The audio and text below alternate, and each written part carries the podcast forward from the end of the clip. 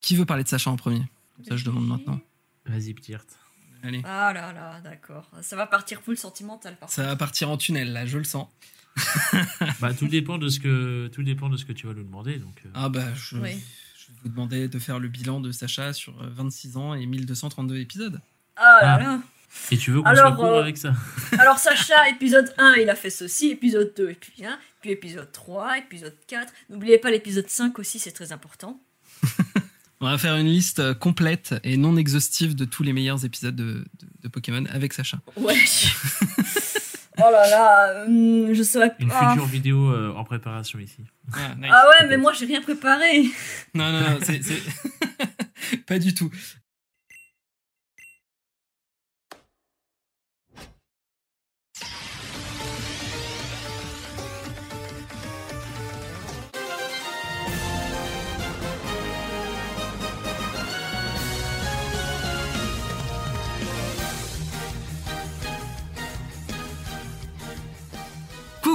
À toutes et à tous, ici Ktuktu et bienvenue dans Radio Kalos, votre rendez-vous favori sur l'actualité Pokémon.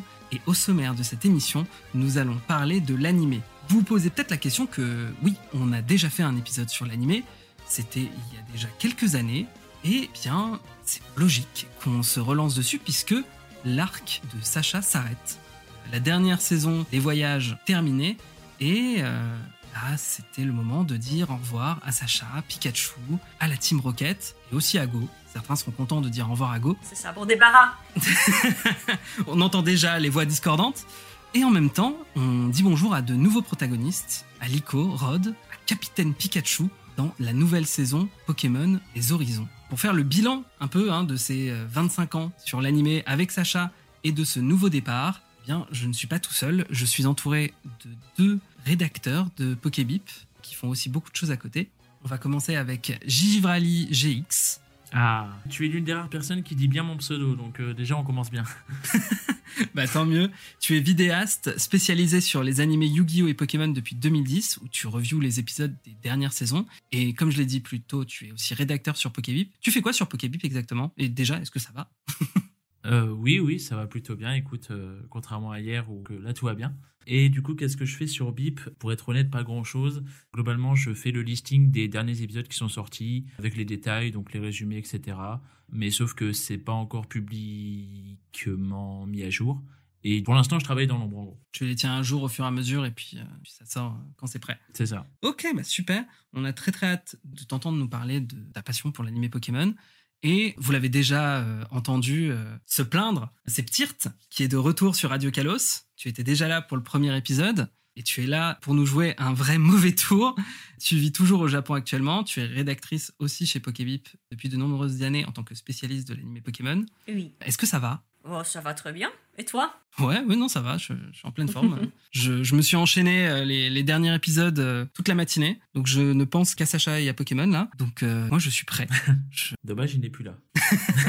Oui, mais justement, c'est pour ça que on va en discuter et je vous propose de commencer tout de suite par faire un premier bilan sur la dernière saison de Pokémon, sur les trois dernières saisons de Pokémon, qu'on appelle l'arc Les Voyages. C'est parti. Déjà, pour vous faire un résumé de cette saison Les Voyages, on a une petite subtilité, c'est que Sacha ne va pas forcément voyager dans la nouvelle région tout de suite, parce que c'est l'arc qui est à la base dédié à, la région de Galar, à la huitième génération, qui sont liés pour pouvoir présenter les nouveaux jeux épée et bouclier. Et au final, là, on le retrouve dans une autre configuration. Il est devenu champion de ligue dans la dernière saison Soleil et Lune. Et maintenant, bah, il fait un petit peu son post-game en allant visiter plein de régions différentes. Euh, Chaque épisode, c'est un peu l'occasion de bouger, d'aller ailleurs. Et il aura un nouveau compagnon qui s'appelle Go, qui, euh, on va en discuter à toute autre façon de, de voir les choses que Sacha. Et de par son nom, on l'avait un peu théorisé euh, avant, et c'est un peu ce qui est arrivé. Il représente un petit peu cette nouvelle génération de joueurs qui auraient découvert Pokémon avec Pokémon Go. On retrouve totalement les mécaniques de Pokémon Go avec euh, des raids Pokémon Et par conséquent, bah, je vais me tourner vers toi, Gigi. Mhm. Qu'est-ce que tu as pensé de, de cet arc, les voyages? Il y a beaucoup de choses, malheureusement pas beaucoup de bons, malgré tout plus que Ptirt, mais euh, elle vous le dira euh, après en temps et en heure. Qu'est-ce que j'ai pensé? Bah, euh, Pour synthétiser, hein. pour une fin pour Sacha, je trouve que c'est très décevant. Moi, Sacha, ça fait plus de 20 ans que je le suis et tout, comme beaucoup. hein.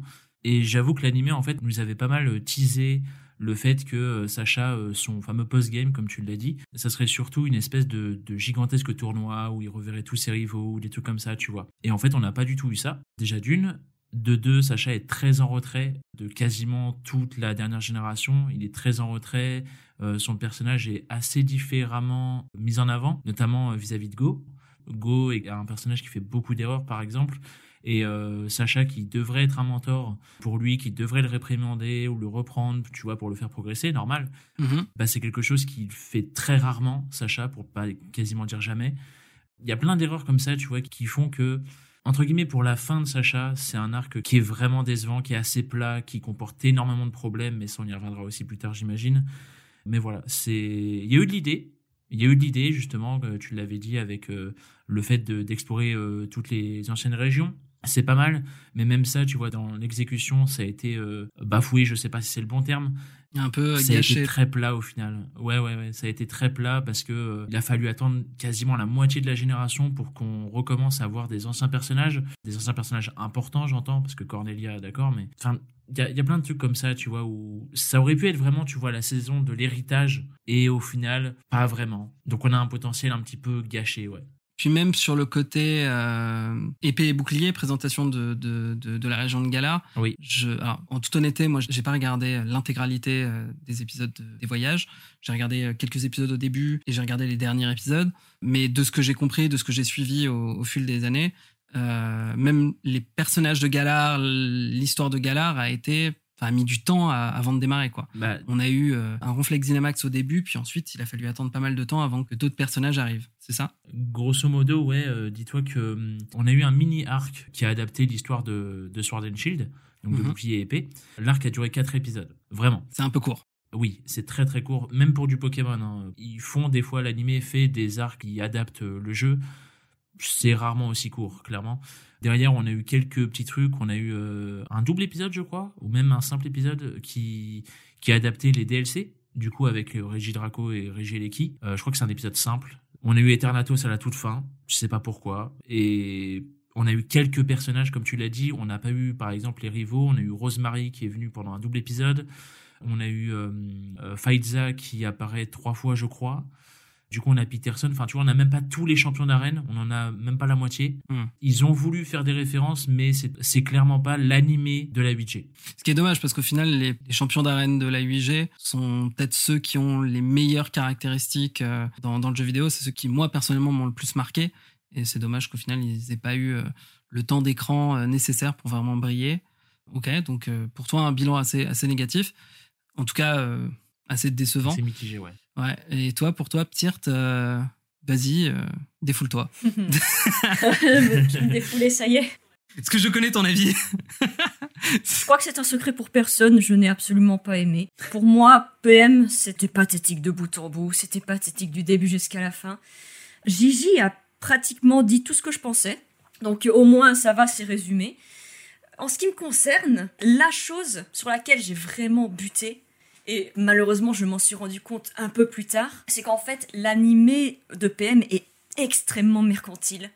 L'animé, d'une manière générale, a toujours été mercantile, et ça, c'est pas. Je le renie pas.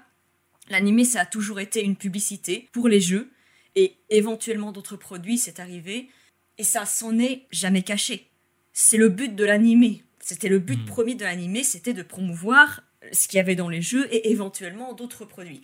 Ok. Le problème avec PM, c'est que tout le scénario a été sacrifié au profit du marketing. Alors que tout ce qui était avant, c'est ok, bon, on a quelque chose, il faut le promouvoir, qu'est-ce qu'on fait? Ben, on va créer un scénario tout autour de ça. Et c'est pour ça qu'on avait Sacha qui parcourait toute la région locale, il collectait les Wii badges, et puis dans chaque épisode, t'avais un nouveau Pokémon qui apparaissait, et euh, ainsi les spectateurs pouvaient découvrir ce Pokémon sous un nouveau jour. Hmm. C'était, c'était ça le format de l'épisode, enfin de, de l'animé avant. Ce qui peut lui donner un petit côté rébarbatif au fait que chaque épisode est, euh, est discontinué, enfin est, est déconnecté du reste de l'intrigue, mais c'est ce qui lui donnait ce côté euh, parfait pour être diffusé ad vitam aeternam, de, de qu'on peut se lancer dedans, euh, regarder un petit épisode et euh, euh, avoir le, une petite aventure de Sacha avec un nouveau Pokémon. Et pour les enfants, qui est le public principal, euh, c'est ça qui a fait aussi sa longévité. Tu as raison. Mais après, je dirais aussi que si tu cherchais quand même un animé que tu pouvais suivre comme étant un, un animé fleuve, il y avait quand même une ligne directrice. La ligne directrice, en l'occurrence, c'était la Ligue, Sacha collecte ses badges. Ouais. C'était simple. Maintenant, ce qui s'est passé avec PM, c'est que il y a eu ce format épisodique à la con qui a été introduit et en fait, qu'est-ce que le format épisodique? C'est chaque épisode n'a aucun lien avec le précédent ni le prochain. Et du coup, tu peux regarder les épisodes dans n'importe quel ordre. Ça n'a aucune incidence sur ta compréhension de l'animé en général. Ce que tu ne pouvais pas tout à fait faire avant. Tu pouvais regarder deux, trois épisodes comme ça à gauche, à droite. Mais pour une compréhension globale de l'animé, il fallait quand même regarder au moins les épisodes canon. Et peut-être moins les fillers. Ceux, où il y a des captures de, de Pokémon et, euh, et des évolutions. Voilà. Hmm. Ouais. Maintenant, avec PM, ce qui s'est passé, c'est que comme tu as un format épisodique, il n'y a pas de fil rouge. Et le problème, c'est que Pokémon, c'est un format shonen slash neketsu. En gros, tu as un personnage, généralement principal, qui doit évoluer. Et quand tu essayes d'évoluer, mais qu'il n'y a pas de fil rouge et qu'en plus les épisodes sont discontinus, ça n'a pas de sens. Hmm. Bon, Sacha, il végète, il fait n'importe quoi. Bon, on l'avait compris, ça depuis longtemps. Mais là, en l'occurrence, on avait Go qui devait évoluer, apprendre de ses erreurs, un truc du genre. Ça ne s'est pas fait, ça s'est ou alors ça s'est fait méga en retard. Et encore, Ça s'est fait en retard et mal. Mais ça s'est fait. t'avais Chloé aussi. Alors Chloé, Ça, ça s'est pas fait. Ça, par contre, ça s'est pas fait. Mais Chloé, en fait, c'est un petit peu le clown de, de cette saison. En fait, c'est elle fout rien. Et puis, elle essaie de faire des choses, mais en fait, comme il y a un format épisodique, elle chouine dans chaque épisode qu'elle n'arrive pas à trouver sa voix. Pff, ouais, ok, d'accord, ça va. Tout ça pour, à la fin, tomber sur ce qu'elle ne voulait pas faire. Voilà, exactement. En fait, elle, en fait, au début de la saison, tout le monde dans sa classe disait que ah mais Chloé ton père il est professeur donc toi aussi tu vas devenir professeur c'est logique et elle ça l'agaçait parce que elle ne veut pas marcher dans les traces de son père elle veut être sa propre personne c'était ça son conflit sauf que une fois que la saison s'est terminée qu'est-ce qui s'est passé? Bah Chloé est devenue professeure. Elle est devenue l'assistante de son père. Elle est devenue ce qu'elle ne voulait pas faire. Et en plus elle l'est devenue complètement par hasard. Il sait pas genre euh, il y a eu une préparation ou quoi et à la fin le paiement c'est ça. Non c'est Oh bon, bah, bon, au revoir Sacha, au revoir Go, on se reverra un jour. Et puis, euh, oh, en fait, je suis assistant du professeur maintenant, c'est cool, non? Ouais, J'ai vu cette séquence euh, où euh, elle se justifie euh, parce que avant elle avait son Pokémon c'était un Voltoutou, puis au final au cours de l'aventure elle a eu un Evoli et là à la fin elle était là avec son Evoli à dire "Eh, il a plein d'évolutions." évolu qui n'a servi à rien. Faut arrêter de donner un évolu aux meufs euh, dans l'animé, c'est pas possible. C'est c'est trop chiant. Ça fait 10 ans qu'on a ça, faut arrêter vraiment. Ouais, mais ça se vend toujours. Bah, ça se vend et puis euh, parce que c'est la, nouvelle mascotte de Pokémon en plus de Pikachu et puis ça crée Oui, mais tu, tu, tu sens que euh, Pikachu, il y a, il y, a un- il y a un intérêt autre que la mascotte, mais c'est parce que c'est le héros de- depuis toujours. Mais Evoli, le truc, c'est que Evoli, maintenant, il le donne aux héroïnes, mais ils ne savent pas quoi en faire. Donc, ils- ils- vu qu'ils ne savent pas quoi faire de l'héroïne, ils lui donnent un Evoli par défaut. Mais derrière, bah, ils savent toujours pas quoi en faire. Donc, ça n'évolue pas et on se retrouve avec des persos qui sont ultra plats. Et c'est ça depuis Serena. Mhm. Et euh, pour, pour un petit peu rebondir sur ce que j'ai dit, en fait, c'est bien qu'on parle d'Evoli parce que ça participe un petit peu à ce que j'ai détesté le plus dans PM. C'est qu'en fait, maintenant, tous les épisodes, ou du moins le semblant de fil conducteur qu'il y avait dans PM, c'était purement marketing. T'avais des trucs genre pourquoi est-ce que euh, soudainement il y a Sacha qui va rendre visite à Erika de Céladopol alors que la meuf on l'a plus vue depuis 24 ans, 25. Bah c'est parce que au même moment t'avais Erika dans Masters avec son fil Ali. Ah oui, Pourquoi est-ce que Serena elle est revenue dans l'animé? Mais parce qu'au même moment t'avais Serena et Zygarde dans Masters. Pourquoi le deuxième épisode de PM il y a un raid de Lugia? Mais parce que il y a eu un raid de Lugia dans Pokémon Go au même moment. Et une fois que t'as compris ça, en fait, c'est ça, ça devient magique. Pourquoi est-ce que Chloé, elle a un évoli à la con, qu'elle ne fait même pas évoluer Et du coup, son aventure, en fait, c'est de rencontrer toutes les évolutions. Et c'est parce que Evoli, ils vont très bien au Pokémon Center. C'est la seule et unique putain de raison. Il y a rien, il y a pas de raison. En fait, toute la justification de PM, c'est bon, qu'est-ce qu'il faut vendre? Ok, on a ça et ça et ça à promouvoir. Eh ben on fait un animé dessus. Oh tiens, au fait, il y a Légende Arceus et ensuite il y a un remake de Pokémon Diamant et Perle. Eh ben on va mettre horreur huit fois. Ah oui, c'est vrai. Huit fois et même, je dirais même neuf. oui, parce qu'il y, y, a le Master Z aussi. Mais oui, mais neuf fois. Mais ça, il y a, enfin, de ce que je connais et de ce qu'on avait pu parler dans le précédent épisode sur l'anime Pokémon, ça a toujours été le cas. Quand il y a eu euh, les remakes euh, Cœur d'or et âme d'argent, il y avait eu un arc avec euh, des, petites histoires à Johto, ou en tout cas des personnages de Johto qui venaient dans l'intrigue. Justement, le truc, c'est que tu vois, l'animé a toujours été une vitrine pour les jeux, mais pour les jeux principaux. Et euh, on revient du coup à ce qu'on disait tout à l'heure, le fait que là, par contre, ce n'est pas un animé qui se veut sur la 8G. C'est un animé qui se veut juste vitrine sur toute la licence. Donc ils doivent tout faire en fait. Ils doivent faire la promo de Masters, ils doivent faire la promo de Go, ils ont fait la promo de Let's Go, ils ont fait la promo du coup de Legend Arceus, ils ont fait la promo de, euh, enfin de la 4G. Ils ont même fait. Ils ont même fait la promotion de même. Il y a, je crois, deux épisodes ou quoi sur euh, les Ramolos. Parce que Ramolos est devenu un mème au Japon. Oui, S'il te plaît, mais à quel moment? Tu vois, donc c'est ça le truc, c'est que la vitrine elle-même de, de, de l'animé a changé. Alors euh, pourquoi? Est-ce que c'est parce que ça, ça vendait plus rien J'en sais rien. Mais le côté marketing a changé. Et du coup l'animé euh, l'animé a changé dans cette direction. Et pour revenir à ce que tu disais euh, Tuktu sur le fait que euh, y a eu par exemple un, un mini arc euh, sur Hard Gold Soul Silver à la sortie de dans l'animé de DP aussi le truc étant que ça s'incluait bien mieux en fait. Parce que tu pouvais le caser, tu vois, entre quelques fillers, euh, Sacha, Aurore et Pierre, ils arrivent à un endroit, euh, paf, euh, ils vont, il y a un petit festival et tout en l'honneur de, de, de, la région de Johto, tu vois. Paf, tu, tu, Mhm. fais quelques épisodes comme ça et tout, ça s'inclut très bien. Là, le truc, c'est que ça s'inclut très mal parce que non seulement il y a ce format épisodique et tout, donc on peut croire que ça s'inclut bien, mais quand tu regardes que les épisodes de remake de DP, euh, c'est vraiment, comment dire, c'est des espèces d'hors-série dans des hors-série, c'est très bizarre, qui sont à moitié euh, canon, euh, à moitié on sait pas trop. Tu regardes le l'adaptation qu'ils ont voulu faire pour rendre hommage à Legend Arceus, c'est un truc complètement à part, c'est littéralement ce qu'on appelle un OAV, donc euh, une série dérivée Oui, je voulais en parler aussi. qui n'est même pas sorti à la télé. hein. Au Japon, c'était c'était sorti sur Amazon Prime, je crois, un truc comme ça. Oui. Enfin, tu, tu vois, c'est même pas considéré comme dans la même branche. Donc, il y a aussi cette façon de consommer qui est bizarre, en fait, pour la vitrine.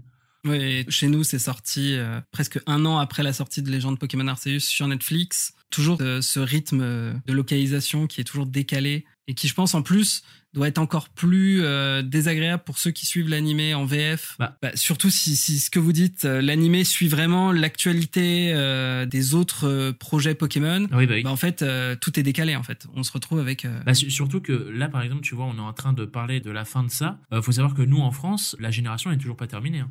Elle sera finie euh, dans quelques semaines, mais là, elle n'est toujours pas terminée, par exemple, chez nous. ouais, ça, ça, ça, c'est toujours été le, le problème euh, de l'animé Pokémon qui. euh, Oui, oui, mais je vous précise le cas où. qui se termine des mois après le lancement du jeu qui est censé relancer la dynamique. Enfin, c'est à se demander pourquoi il n'y pourtant, a pas. pourtant un- pareillement, tu vois. Pareillement, cette génération, vu qu'ils avaient opté sur le côté euh, très commercial de la chose, euh, c'est un running gag qu'on a un peu avec Tirt, mais qui, qui est fondamentalement vrai. euh, le fait qu'ils ont, ils ont foutu tout le budget dans la com et rien d'autre. Depuis la sortie de, de, de PM euh, au Japon, donc depuis euh, fin 2019, je sais pas si t'as vu passer, mais en gros, aux États-Unis, ils ont commencé à sortir euh, l'animé du coup sous forme de batch, donc des paquets d'épisodes, du coup sur Netflix. Et Oui, chez nous aussi. Nous, globalement, on a eu la même chose.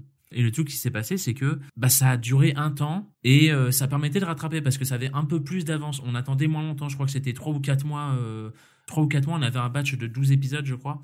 Mais ça, pareillement, ils l'ont fait pour la saison 23. Je crois un peu pour la 24, mais pour la 25, non, euh, c'est euh, donc pour la dernière saison, c'est retour à la diffusion euh, télé. télévisuel. Et du, Ouais. du coup, tu sais pas trop pourquoi. Mais tu vois, il y a, il y a encore cette idée de euh, on va augmenter le côté commercial de la chose et tout euh, avec la com. Et euh, bah, on fait ça sous forme de batch euh, avec les réseaux sociaux et tout. euh, tu vois, c'est vraiment une, une espèce d'autre façon de consommer. Enfin, J'ai l'impression que c'est comme ça qu'ils voulaient se diriger en tout cas. Et du coup, on se retrouve avec des aberrations de communication où euh, le soir de ou le, le jour de la sortie du dernier épisode, Oui, euh, oui, oui. Sacha est annoncé champion du monde euh, avec sa victoire dans Tarak, alors que que ce soit aux États-Unis ou que ce soit ici en Europe, on est encore très très loin d'être à ce niveau-là dans l'animé. C'était pareil, Oui, on avait eu le même problème avec Soleil et Lune quand il est devenu champion de- d'Alola. Soleil et Lune, il me semble que c'était moins. Moins. Il me semble qu'il y avait moins de. De décalage Ça avait fait le buzz parce que c'était quand même assez, euh, assez fou, tu vois. Mais il me semble pas que les comptes officiels avaient posté ça, tu vois. Oui, c'est vrai, tu as raison. Ça avait pas été euh, parce que, bah, pour être euh, dans l'actualité avec Eternia, pour la victoire de Sacha dans Soleil et Lune, euh, il n'y avait pas eu de, de communiqué de presse sur oui, sa voilà, victoire. communiqué. Par contre, pour la victoire de Sacha contre Tarak, contre, pour Tarak, ils y sont y allés à, à l'heure même, hein. C'est ça, il y avait un communiqué de presse, il y avait tout. En fait, je pense que ce qui s'est passé, c'est que ils ont vu que pour Soleil et Lune, il y avait beaucoup de journaux euh, euh, généralistes. On- nous, en France, on avait eu BFM TV qui avait fait un article pour parler du fait que euh, Sacha avait gagné euh, la, la Ligue d'Alola, qu'il avait réalisé son rêve, euh, c'était génial et tout. Ah oui, c'est vrai parce que j'y étais dessus en plus. je sais Oui, pas ce que j'allais dire, oui, il t'avait tagué dessus. Enfin, Mais oui, je sais pas pourquoi. dessus, oui, oui. Bonjour BFM. Euh, BFM TV, n'hésitez pas à, à suivre le podcast. Mais, euh, mais du coup, et, euh, et je pense qu'ils ont dû voir ça un petit peu avec surprise à The- Pokémon Company. Et c'est pour ça qu'ils ont dû faire un communiqué de presse spécifique pour ça. Ils ont vu qu'il y avait de l'engouement. ouais. Ouais, ils ont vu qu'ils pouvaient faire le buzz. Ouais, voilà, mais ça, c'est juste une question de, de communication. Et, au final, euh, moi, j'ai vu toutes les séquences du combat euh, de Sacha contre Tarak sur Twitter, etc. Sa victoire était annoncée, Mhm. alors que euh, techniquement, si on regarde en VF, on se fait spoiler. Euh, euh, Ptirt, une réaction Oui. sur tout ça. Non, tout ce qui a été dit, je suis d'accord. En fait, tout le budget est passé dans la communication au détriment de tout le reste. Et malheureusement, ça se voit trop dans, dans l'anime principal qui n'a pas de budget. Faut- je suis désolée, il faut le dire. T'as des personnages qui reviennent, tu sais pas trop pourquoi, et en plus, ils reviennent avec des personnalités Différent. différents ou plats, c'est euh, l'un ou l'autre. Je sais même plus qui est revenu. Aurore, elle est méconnaissable. Ouais. C'est euh, si t'es fan de Diamant et Perle et que tu regardes la, la, la Aurore de PM, t'as l'impression de voir deux personnages différents. Serena, c'est pareil, elle est complètement différente. Tout ce qui faisait, tout ce qui a fait sa popularité, elle n'y avait pas dans l'épisode. Le cas le plus parlant, c'est Iris. hein.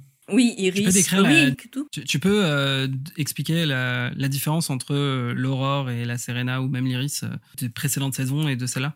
Aurore, c'est le plus flagrant. En gros, sa personnalité, oui, c'était vraiment très flagrant, selon moi. Moi, c'est Iris. hein, putain. Oui, on- je vais en parler des deux, franchement. Parce qu'en fait, Aurore, c'est la pire. Pour moi, c'est le pire exemple. Et, et Iris, c'est bizarrement celle qui en a. Enfin, qui a. mieux qui a- ouais. Voilà, elle a, on a Hmm. le- elle a mieux bénéficié de ça que les autres. Et à Hmm. juste titre. Aurore, dans Diamant et Perle, en fait, il y a deux phases. Il y a d'abord la phase où, au début de la série, Aurore, elle est méga arrogante. Elle est hautaine, elle écoute personne, elle écoute pas les conseils de Sacha. Elle croit qu'elle peut tout gagner. Comme si c'était une princesse en fait, elle fait le strict minimum et puis la victoire lui vient. C'est à cause de ça qu'elle va perdre deux fois en concours aux éliminatoires. Parce qu'elle est beaucoup trop sûre d'elle, elle fait attention à rien, elle est un peu détestable en fait. Et puis, euh, il y a eu le, retour de Flora qui lui a permis de se réajuster un petit peu. Et ce qui s'est passé ensuite, c'est que Aurore, en fait, elle a drastiquement changé dans son attitude.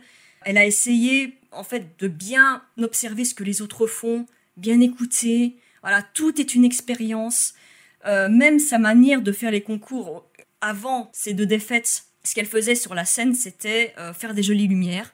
Parce que le plus important, en fait, c'est juste d'épater le public avec euh, voilà, des petites bulles, des éclairs, etc. On s'en fiche des Pokémon. Ce qui compte, c'est juste l'apparence. Et ensuite, après avoir compris que, en fait, on se fiche bien des apparences, le plus important, c'est le Pokémon, là, elle va complètement changer sa méthode. Même ses relations avec les Pokémon vont changer. Elle va essayer de prendre un Pokémon et de voir quel est son meilleur atout. La meuf, elle prend un... Comment il s'appelle? Ah, Mamochon. Mamo... Mamochon, voilà. la meuf, elle prend un Mamochon, elle le met sur scène et il est beau. Et elle lui fait Oui, plein de trucs, elle lui fait des ailes en glace, etc. Et c'est vraiment bien. Il y a un épisode où c'est un espèce de mini-arc de quatre épisodes, je ne sais pas, où euh, ils vont à l'école et pendant une Ah ou oui. deux journées, les dresseurs doivent faire équipe avec un Pokémon de location. Et Aurore, elle a un tas de morve. C'est littéralement le pire Pokémon pour une coordinatrice. Mais elle s'en fiche. Et pourtant, Pourtant, Tadmorph, elle l'a rendu tout mignon. Elle lui mettait de la lotion, elle lui faisait faire des pauses. Elle lui disait Ouais, Tadmorph, tu es le plus beau, vas-y. Et ça a fini Et ça a par payer parce que ça a marché. ça a marché. Ça a marché, c'est elle qui a reçu la récompense de la meilleure relation Pokémon partenaire. C'est elle. Elle n'a pas jugé Tadmorph, elle lui a dit Ok, tu es un Pokémon, tu es beau. Allez, on va être beau ensemble. Sachant que de base, elle partait avec, euh, par exemple, Tiplouf et la Poreille. Elle était là en mode. euh, Enfin, la Poreille, elle le voulait parce que c'était un truc mignon pour les concours. Hein. Faut se rappeler de ça aussi, tu vois. Ouais, Pachirizu aussi. Oui, Pachirizu, pareil, oui, voilà. Et du coup, qu'est-ce qui te différenciait euh, avec ce comportement de ce qu'on a pu voir dans, dans la nouvelle saison? Bah, c'est-à-dire que tout ce que j'ai dit, tu peux l'oublier. Et c'est l'aurore de PM. En gros, elle est beaucoup plus niaise. Elle est un peu plus, euh, un peu plus bêta, j'ai l'impression. Mhm. Euh, elle réfléchit moins, elle est plus euh, vraiment ce côté bêta, tu vois, un peu bécassine, où je sais pas, tu, tu sens qu'elle a pas la même mentalité et, et- et ça se dégage de, de sa façon d'être. Bah, c'est surtout qu'en fait, Après, après, on l'a pas vu, on l'a pas vu en concours, en- techniquement, mais bah, juste en tant elle a fait une présentation. Oui, mais on l'a pas vu. Euh, si, on l'a vu avec Tiplouf, elle fait un siphon euh, devant Chloé. Oui, voilà. ouais. Et en fait, c'est étrange parce que même juste la présentation, elle est bizarre. Tiplouf, il fait un siphon et tu le vois plus, Tiplouf. Et c'est exactement Oui. pour ça qu'elle a perdu la première fois, la deuxième fois, pardon. La deuxième fois, elle est allée sur scène et elle a fait une chorégraphie avec euh, Capidextre, évidemment le meilleur, n'est-ce pas? Euh, Ah, moi, je- Et euh, Je suis contractuellement obligé euh, de dire que oui, puisque c'était un cap humain avant.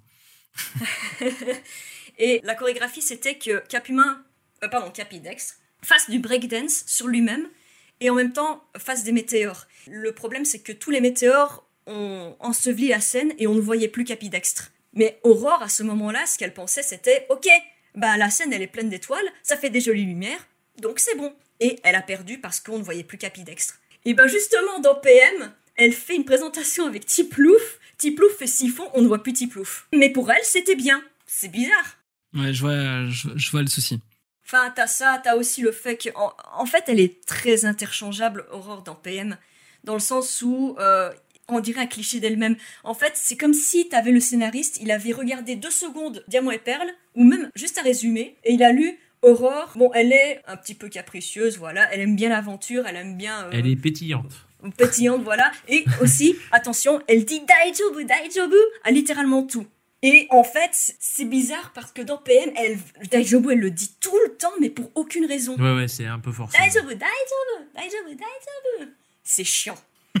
Alors que à la base, à la base Daijobu, elle le dit parce qu'elle elle n'a jamais confiance en elle.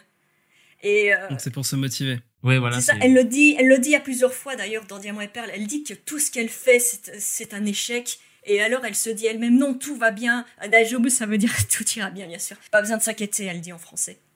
Oui. Euh, elle dit voilà, pas besoin de s'inquiéter, ça va aller.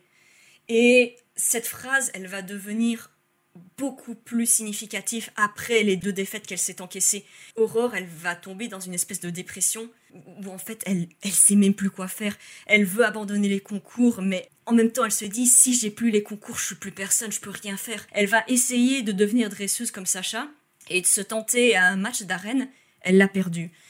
En fait, elle enchaîne les défaites et t'as une scène très touchante où euh, Aurore part se cacher derrière un immeuble. Elle fond en larmes tellement elle en peut plus.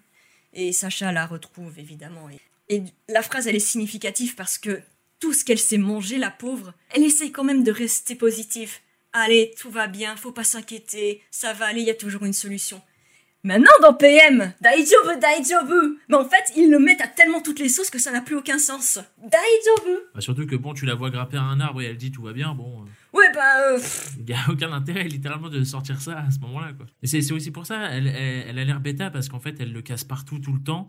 Et pour vraiment pour des situations qui n'ont rien à voir. Enfin, tu sais, c'est pas des situations qui sont drama ou même importantes. C'est vraiment euh, euh, juste elle est avec Chloé. Et Chloé, du coup, forcément, elle connaît pas Aurore. Donc, euh, bah, elle reste avec elle. Et elle voit Aurore faire des conneries, genre sentir une fleur, euh, se nettoyer le visage ou monter sur un arbre. Et Aurore, elle est là, non mais regarde, tout va bien, tout va bien, tout va bien. Et, D'accord, mais pourquoi en fait? Enfin, À quoi ça sert en pas fait besoin de- s'inquiéter. Pas besoin de s'inquiéter. Oh, j'ai renversé le sel. Pas besoin de s'inquiéter. Bah, du coup, je vois, il y a, y y un côté un- très redondant, forcé, qui ne sert pas à grand chose en fait. Et du coup, ça la rend. euh, dénaturé par rapport à, à ce que vous aviez euh, dans, dans les précédentes euh, saisons. Ok, ouais, je comprends mieux euh, le, le problème qu'il peut y avoir. Et euh, Oui. ça, c'est Aurore. Parce que, bah, en fait, t'as aussi l'effet inverse. Désolé, ça va être long. Pour, Iris, pour Iris, non, tu peux, tu peux le faire très, très court. hein. Bah, très vite. En fait, le truc, c'est que Iris, elle était oméga détestable dans Black and White. Euh, C'est le pire perso de l'existence. Ouais, ben, c'est une dresseuse débutante qui insulte Sacha tout le temps, qui ne sait rien faire. Ouais, on s'est, on s'est beaucoup moqué d'elle euh, dans, dans le premier épisode de Radio Kalos sur l'animé. Ouais, ben, euh, elle a des Ah, Pokémon le qu'elle ne maîtrise pas, etc. En fait, c'était une catastrophe Iris dans Black and White. Mais, comme il y a un format épisodique, et que On oublie Black and White. Oui, le but d'un- de l'épisode, du format épisodique, c'est que tu ne dois pas te référer aux épisodes précédents. Donc, qu'est-ce qui s'est passé? C'est que les personnages sont tous devenus pleins, fades, ils ont plus de passé. Alors, quand tu retires le passé désastreux d'un personnage, bah qu'est-ce qui reste? Bah, il ne peut plus qu'avancer en fait. Et du coup, ce qui s'est passé avec Iris, c'est que tout ce qui était détestable, bah ils l'ont retiré. Et du coup, c'est devenu un personnage amical. Le problème, c'est que nous, on n'est pas cons, tu vois, on n'est pas les petits japonais de 8 ans qui n'ont pas vu les, les générations d'avant.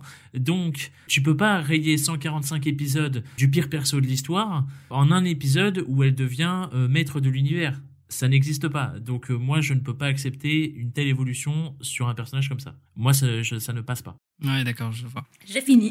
bah, ça va, tu vois, c'est pas si long. Euh, je voulais revenir du coup sur un. Et je pense que ça va partir encore en vrille, mais c'est pas très grave, je, je lance le sujet. N'hésite pas à nous maîtriser. Tu nous mets des muselières s'il faut. C'est très très dur, c'est très très dur. mais euh, non, on Alors, va parler. que pensez-vous du 49.8 euh, Non, c'est Bon, c'est C'est du 49.3. c'est- Ça se voit que t'es belge, tu vois. Oui, 49.3. Excuse-moi, euh, mais nous, en Non, fait, euh, on a encore un roi, et euh, si jamais le roi il commence à faire des trucs comme ça, on le décapite. Euh, mais pour parler d'un personnage qu'on aimerait peut-être, ou que vous aimeriez peut-être décapiter, j'aimerais revenir sur euh, Go, lui qui est un nouveau personnage, donc une page blanche que les scénaristes ont, ont écrit et que vous êtes nombreux à décrire comme euh, un horrible personnage qui n'évolue pas. De façon condensée, qu'est-ce qui pose problème avec euh, Go? Je donne la parole à Gigi, comme ça on, on essaye de, de court-circuiter un peu le tirt. Qu'est-ce qui pose problème avec Go? Euh, Comme dit précédemment, le fait que euh, c'est un personnage qui fait beaucoup d'erreurs, qui part de très loin. Donc ça en soi, c'est pas un problème de base, tu vois, parce que encore une fois, il peut évoluer et tout. Sacha était comme ça dans la première saison. Oui, voilà, il y a pas de, y a pas de problème, tu vois. Tu peux évoluer sur le long terme, il y a pas de problème. Encore faut-il que on te donne les clés pour évoluer. Spoiler, on lui donne, mais il n'en fait rien, et c'est là que Sacha est censé intervenir en fait, parce que quand il voit que Go ne se remet pas en question ou, machin et tout, c'est là que lui, avec son expérience, il est censé intervenir, il est censé lui dire, bah non, tu fais de la merde, euh, regarde, on fait comme ça, tu vois, en gros. Et Sacha ne fait rien, et c'est à cause de la passivité de Sacha que Go continue de faire ces mêmes erreurs en boucle. Donc déjà, c'est pas bon signe parce que ça traîne pendant trois ans. Et euh, le principal problème que la plupart des gens ont avec Go en dehors de ça, c'est le fait qu'il capture tout à tout va. Le problème, c'est qu'on est dans un animé qui est déjà euh, formaté depuis 20 ans, tu vois, parce que c'est Pokémon. Et les captures, tu les fais pas comme dans le jeu. Tu t'amuses pas à lancer une balle et ça marche. Ou encore moins dans Pokémon Go, tu vois. Ça marche pas comme ça dans l'animé. Et le problème, c'est que ils ont complètement révolutionné ce délire-là, tu vois, dans l'animé euh, de PM, pour que ça corresponde à Go, forcément bah du coup on se retrouve avec littéralement un gosse qui est une caricature d'un braconnier en fait. Parce que il capture tout à tout va euh, il est à l'épisode de... c'est quel épisode? C'est le 7 c'est le septième épisode il capture une dizaine de Pokémon en un seul épisode. On n'a jamais vu ça avant et c'est pas pour rien tu vois. Il y a un format qui est clair sur l'animé qui est que les captures de Pokémon tu vois c'est pas pour rien que tu te souviens d'épisodes comme euh, comme Papillusion comme Chenipan comme Roucoups comme euh, ou même d'autres tu vois dans les générations euh, euh, après. Mais parce que à chaque fois les épisodes de capture c'est quelque chose qui est, qui est, qui est fort, qui est, qui est impactant, parce que c'est rare, tu vois. C'est rare, c'est quelque chose qui est difficile à faire. Et bah, Go, il dit juste non, et tiens, euh, je te chope, et je t'arrache à ta famille, et puis vas-y, viens avec moi, et puis on s'en fout de ton avis. Enfin, il n'y a pas le consentement, tu vois, pour, euh, pour dire ça en- un peu en déconnant, mais il y a ce truc qui ne correspond pas avec ce que l'animé nous sert depuis 20 ans, et forcément, fatalement, faut pas s'étonner que les fans derrière, ils aiment pas ça, c'est logique. Alors, je vais faire un peu l'avocat du diable, mais quand tu me décris Go, sans forcément bien connaître le personnage, parce que j'ai pas regardé euh, trop l'animé, j'ai l'impression un peu que tu me décris euh, le Sacha de la, de la première saison. Bah, Dans une, dans une Oui. tu vois. Enfin, tu vois, par exemple, euh, capturer 10 Pokémon euh, en un seul épisode, il a capturé 30 Tauros en un seul épisode. Bon, le problème, c'est que l'épisode a été censuré, on l'a jamais vu. Oui, après, c'est l'épisode du parc safari. Il y a ce contexte. Oui, voilà, mais même, euh, je pense à Krabi, par exemple. Il a capturé un Krabi. Il a évolué en Krabos dans un autre épisode euh, très très vite. Et puis, euh, le seul souvenir que j'ai de Krabos, c'est euh, son utilisation, euh, je pense, à la Ligue euh, Pokémon. À la Ligue. Euh, et c'est tout. c'est sa seule utilisation. Voilà, c'est- euh, c'est- Oh, c'est- non, non, non, c'est faux. les enfants, les enfants Krabos, c'est quand même une valeur sûre de Sacha. Il était à la Ligue, oui, à la Ligue de d'Indigo, il me semble, mais il était Ah aussi au Tourbil. Eh, et il a brillé au Tourbil. C'est une valeur sûre, Krabos. Ok, mais si t'es pas un fan euh, comme toi, Ptirt, pour euh, un, fan lambda de l'animé, comme moi, Krabos, il a été utilisé quatre fois, tu vois. Donc ouais, après, je, je peux comprendre que justement l'animé a évolué. Moi, tu vois, euh, si j'avais vu l'animé comme vous, je pense que j'aurais trouvé ça intéressant qu'on ait un personnage qui soit euh, bah, justement une sorte de, de reliquat du Sacha de la première génération, qui capture un peu tout euh, à tout va, mais qui au fur et à mesure se remette en question, justement avec un Sacha plus, euh, bah, plus aguerri, avec plus Bien d'expérience. sûr, c'est ce qu'on c'est ce qu'on aurait dû avoir en fait. Mais, mais on ne l'a pas eu.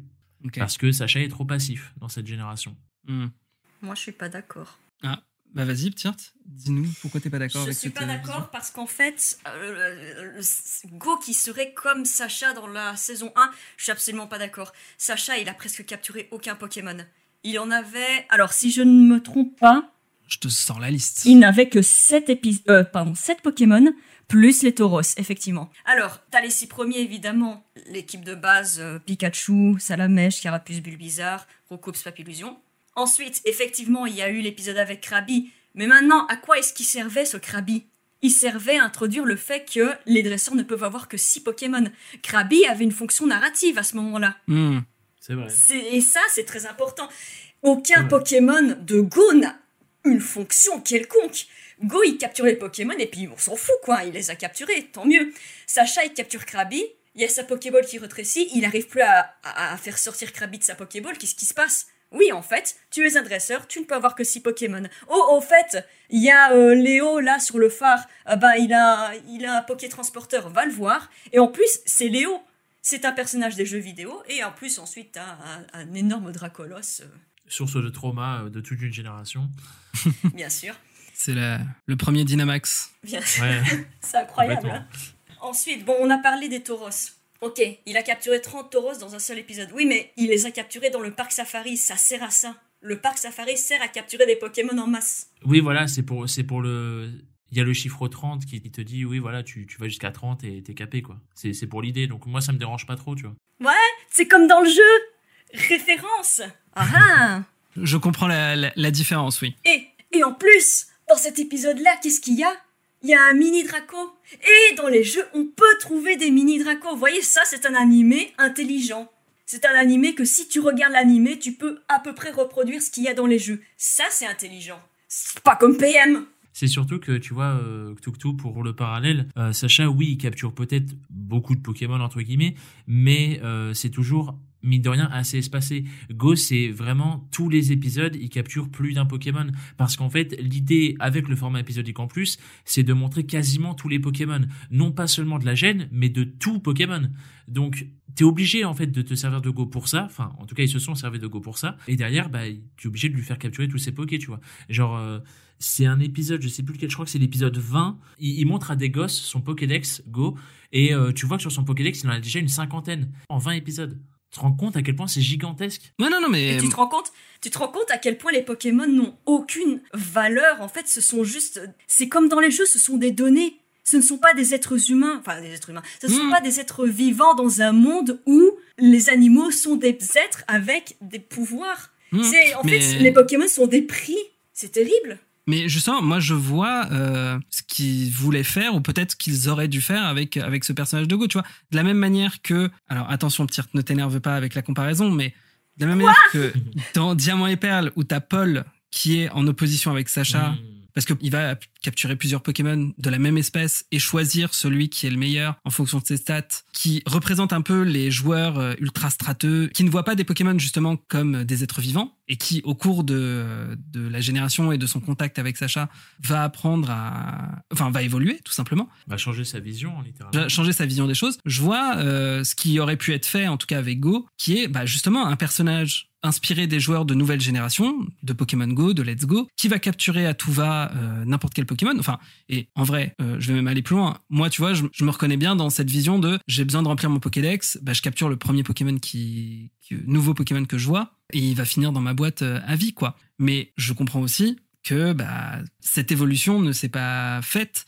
Et du peu des épisodes que j'ai vus, déjà en fait en vous écoutant, je suis en train de réaliser que tous les Pokémon qu'on voit euh, dans le dans le laboratoire à la fin, euh, en fait, c'est pas des Pokémon sauvages, c'est les Pokémon de Go. Et, euh, et ça ah me, oui, et ça me ah rend et du coup, je comprends mieux un peu ce, ce, délire et ça me rend complètement ma boule. mais moi, ce que je remarque, c'est peut-être la relation que parce que je sais que c'est c'est un sujet douloureux, mais la relation de Go avec son starter, avec son son au but, qui est assez inexistante, même dans le dernier épisode que j'ai vu. Euh, je sens quasiment aucune alchimie entre, entre ces deux euh, personnages. Et même Go est là en mode. Euh, genre, je me souviens d'une discussion qu'il y a entre Chloé, Go et Sacha, où il parle de, de la relation entre Pikachu et Sacha, comme quoi ce sont les meilleurs amis du monde, etc. C'est trop bien. et Chloé lui dit, bah, c'est un peu comme toi avec, avec Pierre au but, en parlant à Go. Et hmm. Go le regarde un petit peu perdu en mode. ah bon, vraiment? Ah, ce gars-là, là? Ah bon, vraiment, ce gars-là? Et même Pierre au but, il est paumé, quoi. Et ça m'a fait un peu de peine pour, pour ce pauvre Pokémon justement, c'était le moment là, là de se dire ah ouais, c'est vrai que avec le temps, on a eu une super relation qui s'est construite. J'ai pas l'impression que ça a été le cas. Mais, mais je vois le potentiel qu'aurait pu avoir ce personnage qui dit sur une certaine façon de jouer à Pokémon, justement. Ah bah, oui, bah oui. Tu voulais, euh, tu voulais me contrarier, mais en fait, non, parce que dans la base de ce que tu as dit, j'ai exactement la même opinion. Bah, cool. Bah oui, mais en fait, tu as raison. Go et Paul, ils représentent tous les deux une façon de jouer à Pokémon. Je suis absolument d'accord avec ça. Paul, c'est hmm. un, il représente un joueur plutôt stratégique. Go, il représente plutôt les joueurs euh, Pokémon Go. Voilà, on va attraper le plus de Pokémon, on va aller se promener, etc. Ouais, les collectionneurs.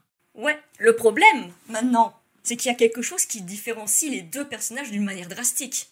C'est que mhm. Paul, bien sûr. il a été présenté comme un antagoniste à Sacha. Par contre, Go, c'est un protagoniste. Oui, je vois. Et le problème, c'est que Pokémon, c'est un shonen neketsu. Donc le protagoniste, il est censé te donner des valeurs, des valeurs positives. Tu es censé le suivre et te sentir inspiré. Parce que c'est le protagoniste, parce qu'il va affronter des épreuves, parce qu'il va mûrir, il va grandir, et toi, tu as envie de le soutenir. Manque de bol je, n'ai pas du tout envie de soutenir Go, parce que Go ne représente aucune de ces valeurs dignes d'un protagoniste. Go n'évolue pas, Go n'apprend jamais de ses erreurs, Go il fait des trucs tu sais jamais pourquoi, bah, en fait, non. Go, dans l'état actuel des choses, Go, c'est un anti-héros.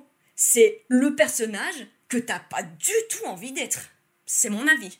Quand je vois Go lancer des Pokéballs à tout vin et détruire la faune et la flore, comme ça, il prend des Pokémon, tu sais pas pourquoi, et ensuite il les fout dans un parc. Et en fait, les Pokémon, ce sont juste des prix de collection. Dans un monde Pokémon, dans, dans de la fiction Pokémon, je n'ai pas envie de ressembler à ça. Moi, je veux être Sacha. Moi, je veux vivre des aventures incroyables et épiques avec mes Pokémon. Moi, je veux les chouchouter, mes Pokémon. Ouais, mais bien sûr. Mais le truc, c'est que tu vois, tu te mets aussi à la place des, des, enfants. Les enfants, ils vont pas réfléchir, tu vois, sur ce côté euh, euh, braconnage où tu, tu, tu, voles tout ce qui bouge et tout, tu vois. Les enfants, ils vont peut-être juste se dire, moi, je veux avoir tous les pokés.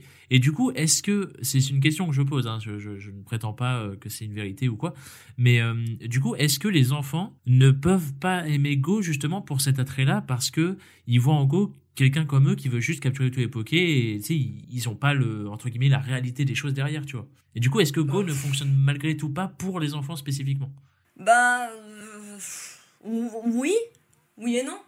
J'ai envie de te dire enfin oui tu as raison. Pour moi euh, les enfants ils ont cette capacité à accepter les choses très facilement dès qu'on leur donne ça, c'est OK. Et en plus, en fonction de l'âge qu'ils ont, ils n'auront pas la même force analytique. Si tu poses un gamin bah de 3 ans devant l'animé, il va pas commencer à dire OK, alors go, il n'a pas de fonction narrative, dans le schéma potentiel, ça va pas. Enfin, il ne dira jamais, mais jamais ça. Il va juste consommer et c'est bon. Malheureusement, le problème, c'est que cet enfant de 3 ans, un jour, il va grandir.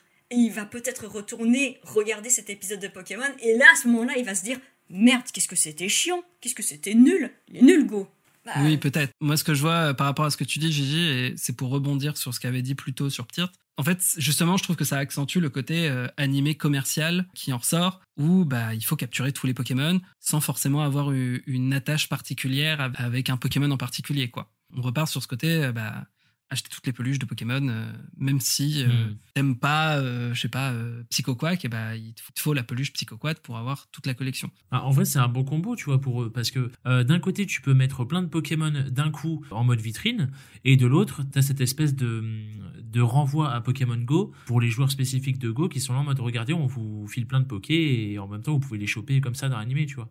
Donc il y, a- il y a cette espèce de double combo d'un côté commercial, Mhm. tu vois, aussi. Ouais, mais euh, ça, encore une fois, c'est un peu au détriment du scénario. Ah oui, non, mais ça, complètement, on est d'accord. Mais... Et ça, c'est une question que je vais vous poser à tous les deux. Est-ce qu'il y a des Pokémon où euh, vous avez joué au jeu, vous vous êtes dit, oh bon, il est un peu moche, je l'aime pas trop, puis il est apparu dans l'animé, et puis vous vous êtes mis à l'aimer? Bah, Bah, en fait, euh, j'ai eu Brali, euh, littéralement. Ah ouais, voilà. Mais là, le, le plus gros exemple que j'ai, enfin, entre guillemets, il y en a plein, mais t'as des Pokémon comme Papillusion quoi. Il y a Mastouf aussi. Mastouf, je crois que c'était un Pokémon assez lambda pour beaucoup de personnes. Euh, Et puis il y a eu le fameux épisode où Mastouf meurt, malheureusement. Et là, tout d'un coup, Mastouf, bah, sa popularité pour le Pokémon, elle a augmenté d'un coup. Parce que les gens, ils se disent Oh non, Mastouf, euh, dans l'animé, c'était triste. Et je vais rebondir aussi avec, euh, sur les jeux. C'est la même avec Dogrino, par exemple. Dogrino, en tant que Oui, tel, c'est vrai qu'ils ont, ils ont complètement refait ça, d'ailleurs. bah, c'est ça, euh, complètement inspiré de l'animé, c'était trop cool, j'ai adoré. Ouais. Mais euh, Dogrino, en tant que tel, moi quand je l'ai vu, quand, quand ça a leaké évidemment, je me suis dit, bon bah ok, c'est un chien. ok. et puis, il y a eu le Dogrino de Pepper, et là je me suis dit, ah, c'est un frère Dogrino, il est trop bien ce Pokémon. Ah, et ça, c'est- c'est parce que la narration m'a fait, m'a ému en fait. Et ça sert à ça finalement la fiction, ça sert à émouvoir, en bien ou en mal. Non, mais oui, non, mais et t'as. t'as- et c'est ce que PM, c'est ce que PM ne fait pas. Hmm. Et à- aucun moment, je me suis senti ému pour aucun Pokémon. T'as pas pleuré pour le flabébé de Go, là, quand, euh, quand il se casse? Ha ha ha, évidemment, évidemment. Euh, Bon, Ok, j'ai pas du tout la ref, mais c'est pas grave. Mais En gros, la, la ref, c'est euh, un épisode où euh, t'as un flabébé de Go, tu sais pas d'où il vient. Parce que, évidemment, dans PM, tu sais jamais d'où les Pokémon viennent. Il a capturé ce flabébé hors, hors Hors screen. écran. Il l'avait capturé 40 épisodes plus tôt. C'est ça. Et depuis, on l'avait jamais revu. hein. Et dans un épisode, en fait, il remarque que un, un de ses flabébés, le blanc, a sa fleur qui manque une pétale, je crois, il s'est cassé. Et du coup, il décide d'aider ce flabébé qu'il connaît à peine. Ils vont à Kalos, je crois, pour euh, aller Oui. dans, le, dans un jardin où il y a plein de fleurs de flabébé. Et du coup, c'est émouvant parce que bon, euh, il cherche des trucs et puis je sais plus ce qui se passe. Il y a un Pokémon vol qui vient saccager le jardin, un truc du genre. Je m'en souviens plus. Et puis t'as Flabébé qui évolue en Floette. Et puis à la fin, Floette, il doit repartir vers de nouveaux horizons pour protéger le, le, le- les Flabébés ou quoi, je sais plus quoi. En fait, tout l'épisode, c'est le départ de Papillusion. Sacha, mais en nul Parce que Flabébé, tu le connais pas. Il n'y a pas de préparation, il n'y a pas de paiement. Le Flabébé, tu sais pas d'où il vient. T'as t'as Mais- pas d'attache envers le poké, donc tu peux pas être triste qu'il se barre, en fait. Et du coup, à la fin, t'as- une scène, c'est genre, oh là là, il y a tout le monde qui pleure, il y a Go qui pleure son Pokémon comme s'il le connaissait depuis 15 ans alors qu'il le connaît, il l'a découvert le matin même. Alors, alors que vraiment, vraiment, il l'a capturé 40 épisodes plus tôt et on ne l'a jamais vu entre temps. Vraiment. euh, la 5G avait fait un épisode comme ça euh, où ils avaient fait un remake de l'épisode de Chenipan qui évolue en Chrysacier, qui évolue en Papillusion et qui s'envole. Et tout ça en un seul épisode. Et pareil, j'avais trouvé ça assez, euh, assez lourdingue. Ah nul. ouais, avec qui? Je me souviens même plus. C'était avec Sacha? Mais dans un 5G Oui, dans la 5G, dans les, c'est les épisodes décolores. Ouais, ouais, ça, je- Ah oui, bah en même temps, des. T'as Sacha qui, qui devient ami avec un chenipan. Complètement un remake de, bah, de Papillusion de Sacha avant. Putain, heureusement que Sauf que c'est nul. ouais, c'est parce que c'est en un épisode. Mais ouais, bien sûr, je, vois sais- très bien. On et- parlait de quoi avant on- Ah oui, les Pokémon qui ont pas de personnalité, bien sûr. Mais du coup, on va changer de sujet. Enfin, on va rester sur les voyages parce qu'il y a encore deux trois petites choses dont je voulais vous parler, même si euh, le, le temps file. Euh, je voulais qu'on revienne du coup sur le tournoi euh, Master 8. On va essayer d'en parler assez vite. Pour ceux qui n'ont pas vu l'animé, l'arc Les Voyages se termine par un tournoi mondial qui donnera euh, des, des combats d'anthologie. Quel tournoi. hein. Et quel tournoi? Entre, Ouais, euh, putain. entre les, maîtres de ligue de, euh, de, de toutes les régions. Donc, pour les citer, on a Peter de Kanto et Johto, parce que Johto n'a toujours pas de, de champion. Euh, on a Cynthia de la région de Sinnoh. On a la région de Kalos, c'est Diantea Diantea. Diantea. et Alan. Et Alan, oui, parce que Kalos a le droit à deux champions. Ouais, je sais pas pourquoi. Alola est représenté par Sacha, forcément, c'est lui qui a gagné précédemment. Et Tarak, c'est la région de Gala. Et Owen, il y a Pierre. Ah, il y a Owen aussi, bah oui, il y a Pierre. Ce bon vieux Pierre Rochard. Voilà. Donc on a ce tournoi euh, de- des 8, des 8 plus grands champions euh, de Pokémon, qui a été assez court. Qu'est- Qu'est-ce que vous avez pensé, putain. euh, Ptirt, de façon condensée? S'il te plaît, qu'est-ce que t'en as pensé? Alors, de façon condensée, Master 8 sur 20. Bon. Ok, d'accord. Euh, et sinon, on a un peu plus détaillé, si tu veux. En fait, ça va être dur de condenser là-dessus parce qu'il y a tellement à dire. Le tournoi IRL, il a duré 5 mois. Tout l'arc du tournoi a été charcuté avec des pauses, des récapitulatifs et même des fillers. Et c'est aussi pendant euh, ce tournoi qu'on a appris qu'il y avait euh, un déficit budgétaire chez OLM, donc la, la compagnie qui s'occupe de la- l'anime Pokémon. Ce qui explique pourquoi il n'y a presque pas de budget dans les combats. Il y a, en fait, il y a, y du budget dans rien. Les combats sont très fades. L'animation est très bancale pour beaucoup de, de matchs. Tous. Euh, certains, presque tous. euh, le budget il a été mis dans les derniers épisodes avec Tarak. Ouais, ouais. T'as des épisodes qui n'ont aucun fil conducteur. T'as des, des épisodes même avec des matchs qui sont expédiés. Évidemment, il y a eu toutes les coupures. Parfois, il y avait même des coupures de deux semaines entre deux épisodes. Oui, il y a eu les pauses aussi, c'est vrai. On a eu des fillers, il y avait des récapitulatifs qui n'avaient ni queue ni tête. On a eu un filler, on a eu même deux fillers, je crois, avec euh, Chloé et Go, qui n'ont rien à voir avec le, Master 8, rien du tout. Alors, les combats en eux-mêmes, puisque c'est c'est la base du tournoi, franchement, pour des combats, un tournoi qui rassemble les soi-disant 8 meilleurs du monde Pokémon, franchement, c'était médiocre. Les combats ne font pas penser à une confrontation entre les 8 meilleurs. En fait, les combats, ils étaient- on, on aurait dit juste des combats entre dresseurs normaux, mais euh, t'as un skin euh, genre Peter, Diantea, t'as Cynthia éventuellement. C'était un tournoi lambda, hein, vraiment. euh, En fait, on a eu des bien meilleurs combats bien avant le Master 8, ne serait-ce que dans Diamant et Perle ou bien à, à Kalos, dans XY. Ces Ouais, combats bah, étaient bien meilleurs. J'imagine. Et quand on sait qu'en plus, c'est la dernière saison de Sacha, c'était le moment où Sacha devait le plus briller, bah ça tombe à plat en fait. Hmm. Tout était plat. Et du coup, toi, Gigi, qu'est-ce que t'en as pensé de ce dernier arc? Bah, si je suis honnête, je pense que avec le recul, ça le sera encore pire. Mais à l'heure actuelle, je pense que c'est très sincèrement le pire arc de tout l'animé. Parce que euh, je l'avais dit au tout début, mais tu vois, on avait des potentiellement des attentes et tout. Et forcément, tu vois, sur le papier, un tournoi où tu as tous les maîtres, bah, ça fait rêver n'importe qui, tu vois. C'est c'est logique, hein. on, est tous, euh, on est tous passés par là. Et en fait, quand tu vois que tous les combats de ce putain de tournoi sont des putains de 3v3, Oui, à quel moment tu fais affronter des maîtres en 3v3, frère? Ça n'existe pas.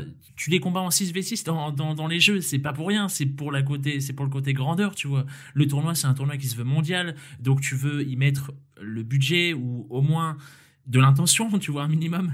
Et il y a rien, il y a pas de chorégraphie dans les combats. La plupart des combats, c'est des one-shot. Genre, c'est un Pokémon qui one-shot un autre et fin, tu vois, c'est tout. C'est ridicule. Il y a, y a, comme l'a dit Ptir, il y, y a toutes les coupures, y y a- le rythme du tournoi été abominable à suivre. Et, et bordel, c'est pas ce que t'attends, tu vois. Tu, tu veux un vrai tournoi, tu veux un, un vrai truc. Tu t'attends à quelque chose de d'un minimum bien, tu vois. Et il y a rien qui allait, vraiment. Il y a rien qui allait, alors que c'est euh, encore une fois, tu vois, c'est la fin et même en dehors de Sacha, tu vois, même c'était la première fois qu'on voyait certains de ces de ces dresseurs en action. Pierre Rochard, on l'a jamais vu techniquement dans l'animé. On enfin, on l'a vu vite fait, mais il n'était pas euh, il était pas en position de maître. Giantea, on l'a vu combattre une fois. Cynthia, on l'a jamais vu combattre officiellement, tu vois, enfin euh, Mm. dans un vrai combat. Il y a, il y a plein de trucs comme ça où tu te disais putain, on va enfin les voir, tu vois. Il y a des, il y a des versus qui étaient prometteurs, Et notamment le Sacha Cynthia qui est un truc qu'on attendait depuis 10 ans nous les fans de DP. Le combat est comme l'a dit Ptiet, il est médiocre, il est plat, il y a pas grand chose. Sacha n'aurait jamais dû gagner en plus techniquement parlant s'il n'y avait pas le scénar, mais bon. Tant pis, tu vois, c'est plein de petits trucs comme ça et au final, c'est énormément de frustration plus qu'autre chose, tu vois. Et malheureusement, c'est pas la finale avec Terak qui, aussi belle soit-elle, pourra sauver ça. Alors pour l'avoir vu cette finale, c'est très impressionnant parce que pour la première fois, euh, ils se font un kiff. Tarak autorise le fait que euh, Sacha puisse utiliser euh, les attaques Z, la méga évolution, le bah Dynamax par un twist scénaristique parce qu'il y a eu une apparition de d'Eternatos qui vient de nulle part et qui ne sert pas à grand chose à part recharger les bandes Dynamax et du coup euh, permettre au match de, faire apparaître, enfin de faire euh, Dynamaxer deux Pokémon au lieu d'un. Ah, c'est la 8G, il faut la mettre en avant quand même. Voilà, mais Un Mais- minimum. en termes de, en termes de, de, de structure et tout, euh, c'est assez. quand on donne le contexte, ça paraît exceptionnel. Et au final, bah, à part le dernier épisode où c'est littéralement Pikachu versus. désolé, ça spoil, mais de toute façon. Les comptes officiels l'ont spoilé. C'est le dernier Pokémon de Sacha, Pikachu, euh, versus euh, le Dracofeu et le Pyrobut de Tarak. Bah, les trois épisodes précédents sont euh, assez décevants. Euh, Enfin, c'est sympa, mais la chorégraphie est pas non plus. euh, Enfin, il y a quatre Et épisodes. pourtant, et pourtant. tu, enfin- tu as vu ceux d'avant ou pas, toi, Toutou Alors, ça date un petit peu, mais oui, j'ai vu le, le duel Paul versus Sacha. J'ai vu aussi le Sacha versus Tobias, qui a traumatisé beaucoup de gens, dont Ah moi. non, non, mais je, par- je parlais des, des combats d'avant, du même tournoi. Ah non, non, non, j'ai- peut-être vu Oui, quelques voilà. extraits, mais Parce je les ai pas vus. Tu dis que la chorégraphie du combat contre Tarak est assez bof. Franchement, tu, tu n'as pas vu ceux d'avant. Franchement, le Sacha Tarak, la chorégraphie est ok, tu vois. Le premier et le dernier, les chorégraphies sont vraiment bonnes. Les, les deux au milieu, oui, bon, c'est c'est lambda. Mais vraiment, tu iras voir, et je te le souhaite pas malheureusement, mais tu iras voir les, les, les combats d'avant, les épisodes d'avant. Il n'y a pas de chorégraphie. Vraiment, quand je te dis que c'est du one-shot, euh, le combat Iris-Cynthia, par exemple, c'est euh, jusqu'au jusqu'à leur dernier Pokémon, c'est du one-shot. Ouais, bah, Donc tu peux pas t'investir. Il y a aussi ça que j'ai que j'ai omis de dire, je suis désolé, je reviens vite fait là-dessus. La plupart des combats, c'est du 3v3 et surtout, c'est des putains de one shot. Enfin, one shot en termes d'épisodes, c'est-à-dire qu'un combat dure un épisode. Hmm. Donc tu prends même pas le temps, tu sais, de faire euh, je sais pas une, une affiche prometteuse, genre Iris Cynthia et tout, tu te dis bon euh, à la limite si tu fais un combat, tu sais en, en en trois parties, ça peut être sympa, pourquoi pas, tu vois, parce que tu peux faire des chorégraphies, tu peux faire des des, storytelling, il y a, il y a des choses à faire, pourquoi pas. Non, faut que ce soit plié en 20 minutes. Donc bah ça dégage, on n'a pas le temps en fait. Tu peux même pas t'impliquer dedans, tu peux même pas avoir de hype ou, ou t'investir quoi. Parce que tu sais que c'est fini. Et... Ouais, non, mais et c'est là qu'on voit euh, déjà à l'écran, sans même, euh, sans, sans avoir euh, même euh, des informations euh, extérieures, que oui, il y a clairement, enfin, on voit à l'écran qu'il y a clairement eu Mhm. des problèmes de budget, de, Ouais. de, de management. euh, pour ceux qui le savent pas forcément, mais euh, l'industrie de l'animation au Japon, c'est un sacré, un bordel. C'est un sacré bordel. euh, c'est c'est un monde euh, Il y allait où. Ouais voilà, C'est une usine, hein. c'est une usine. Les, les animateurs sont, sont pourtant essentiels et sont sous-payés. Ils ont des, des horaires euh, qui sont euh, catastrophiques. Et pourtant, en fait, euh, l'animé Pokémon a toujours été, euh, même, a, a toujours été loué pour, pour son animation quand même assez de qualité. En particulier dans la, enfin, que ce soit dans DP sur ces derniers épisodes, dans la génération XY. chez XY, c'était vachement cool. Dans Soleil et Lune, même pour des épisodes lambda, on avait euh, le fait qu'il y avait ce changement Oui, de oui, oui. style plus euh, plus cartoon euh, permettait des choses assez dingues, permettait une meilleure. euh, des, des animations assez folles, euh, même juste euh, sur euh, sur des mouvements de doigts. Enfin, je, je me souviens de- Mhm. de- d'extraits vachement stylés. Oui, Le fameux. Ouais, voilà, par exemple. Et avec Barbara, ouais. Pour des trucs qui peuvent être assez lambda et il y avait quand même de la qualité sur ce genre de choses. Et au final, bah, on se retrouve avec euh, une saison euh, rushée, enfin même, une, même tout un arc euh, rushé, pas de budget, très peu d'investissement émotionnel sur tout ce qui se passe. Et je comprends pourquoi, à quel point vous pouvez être déçu de toute cette saison. On a beaucoup parlé et en fait, on peut dire que les voyages est une occasion ratée. On, on va pas en parler parce que je pense qu'on a assez fait le tour, mais de l'arc de, de Go qui s'est fait en parallèle de, du tournoi, enfin du combat contre Mhm. Tarak, qui qui est le, le projet Mew où il devait rencontrer Mew, euh, qui sur le papier pareil et a l'air très emballant où ils partent à l'aventure, il est avec Régis et d'autres personnages que je ne connais pas, mais c'est pas très grave. Et dans les dans le générique, euh, on voit euh, Régis Gigas, euh, il y, a, il y a plein de Pokémon, euh, des explosions, des trucs qui vont dans tous les sens.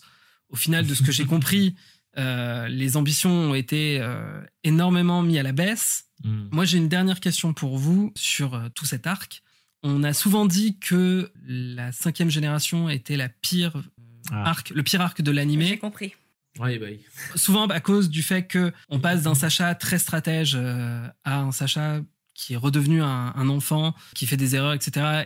Et même, enfin, le, le tournoi était extrêmement décevant. euh, C'était vraiment un retour en arrière sur énormément de choses. Est-ce que les voyages est mieux ou pire que la cinquième génération? Vas-y, euh, vas-y. Ah, Ah non vas-y. Alors vas-y, Gigi. Ok, pour moi, je je peux je pourrais pas dire que PM est pire que que, que la 5G. Pourtant, j'ai un j'ai un certain affect avec la 5G parce que c'est la première que j'avais euh, suivie euh, totalement en, en japonais à l'époque. T'as bien choisi. Ouais, ouais, c'est pas. En vrai, j'avais commencé à la fin de DP, tu vois. Mais euh, Mm. c'est la première que j'ai suivie euh, tout en entier en, en japonais. Et en plus, c'était pendant ma période de dépression où je suis tombé en dépression, donc euh, c'est un truc qui me raccrochait, tu vois. C'était l'anime de Pokémon. Malheureusement, encore une fois, pas le bon. Mais du coup, il y a rien qui peut. En fait, tu vois, si, je compare les deux, dans, mon esprit en tout cas, je me dis euh, qu'est-ce que je retiens des, deux, ou même, même pas forcément ce que je retiens, mais qu'est-ce que, qu'est-ce que je pense quand, quand je pense aux deux. Euh, je me dis que d'un côté, il y a Iris, et que je me souviens pas d'épisodes euh, que j'ai vraiment, vraiment, vraiment kiffé dans Noir et Blanc. Alors que dans PM, je me dis, il y a des trucs qui sont, euh, mine de rien, sauvables. Il y a des trucs que j'ai appréciés. Il y a des épisodes que, qui, malgré tout, sont très, très bons. Il y en a très peu, mais il y en a qui sont très, très bons. Euh, chose que Noir et Blanc n'a pas pour moi. Et, et Go ne sera jamais, euh, ne sera jamais au, au rang d'Iris, euh, malheureusement. Euh, donc, euh, pour moi, le choix est vite fait. Noir et Blanc est, est quand même pire. ok, d'accord. Et pour toi, Ptiart Moi, ça dépend pourquoi. Voilà, mais en fait, c'est compliqué. Je peux lui trouver un peu d'affection parce qu'en fait, il y a quand même des épisodes bons à sauver. Mais le problème de PM, c'est que les seuls bons épisodes, c'était les épisodes fanservice. Euh, par oui, oui, exemple, complètement. par exemple, le retour de Paul qui était un excellent épisode. T'avais l'épisode de Lily qui était exceptionnel. C'est l'un des meilleurs épisodes de tout l'animé pour moi. Et puis t'as deux, trois autres épisodes sympas. T'as- Si t'es fan de Serena, bah, le, le retour de Serena, voilà, c'était cool de la revoir. Si t'es fan d'Aurore, et euh, si t'as aussi un petit peu un problème dans ta vie, bah, les épisodes d'Aurore, ça pouvait faire le taf. Ok. Alors, d'accord.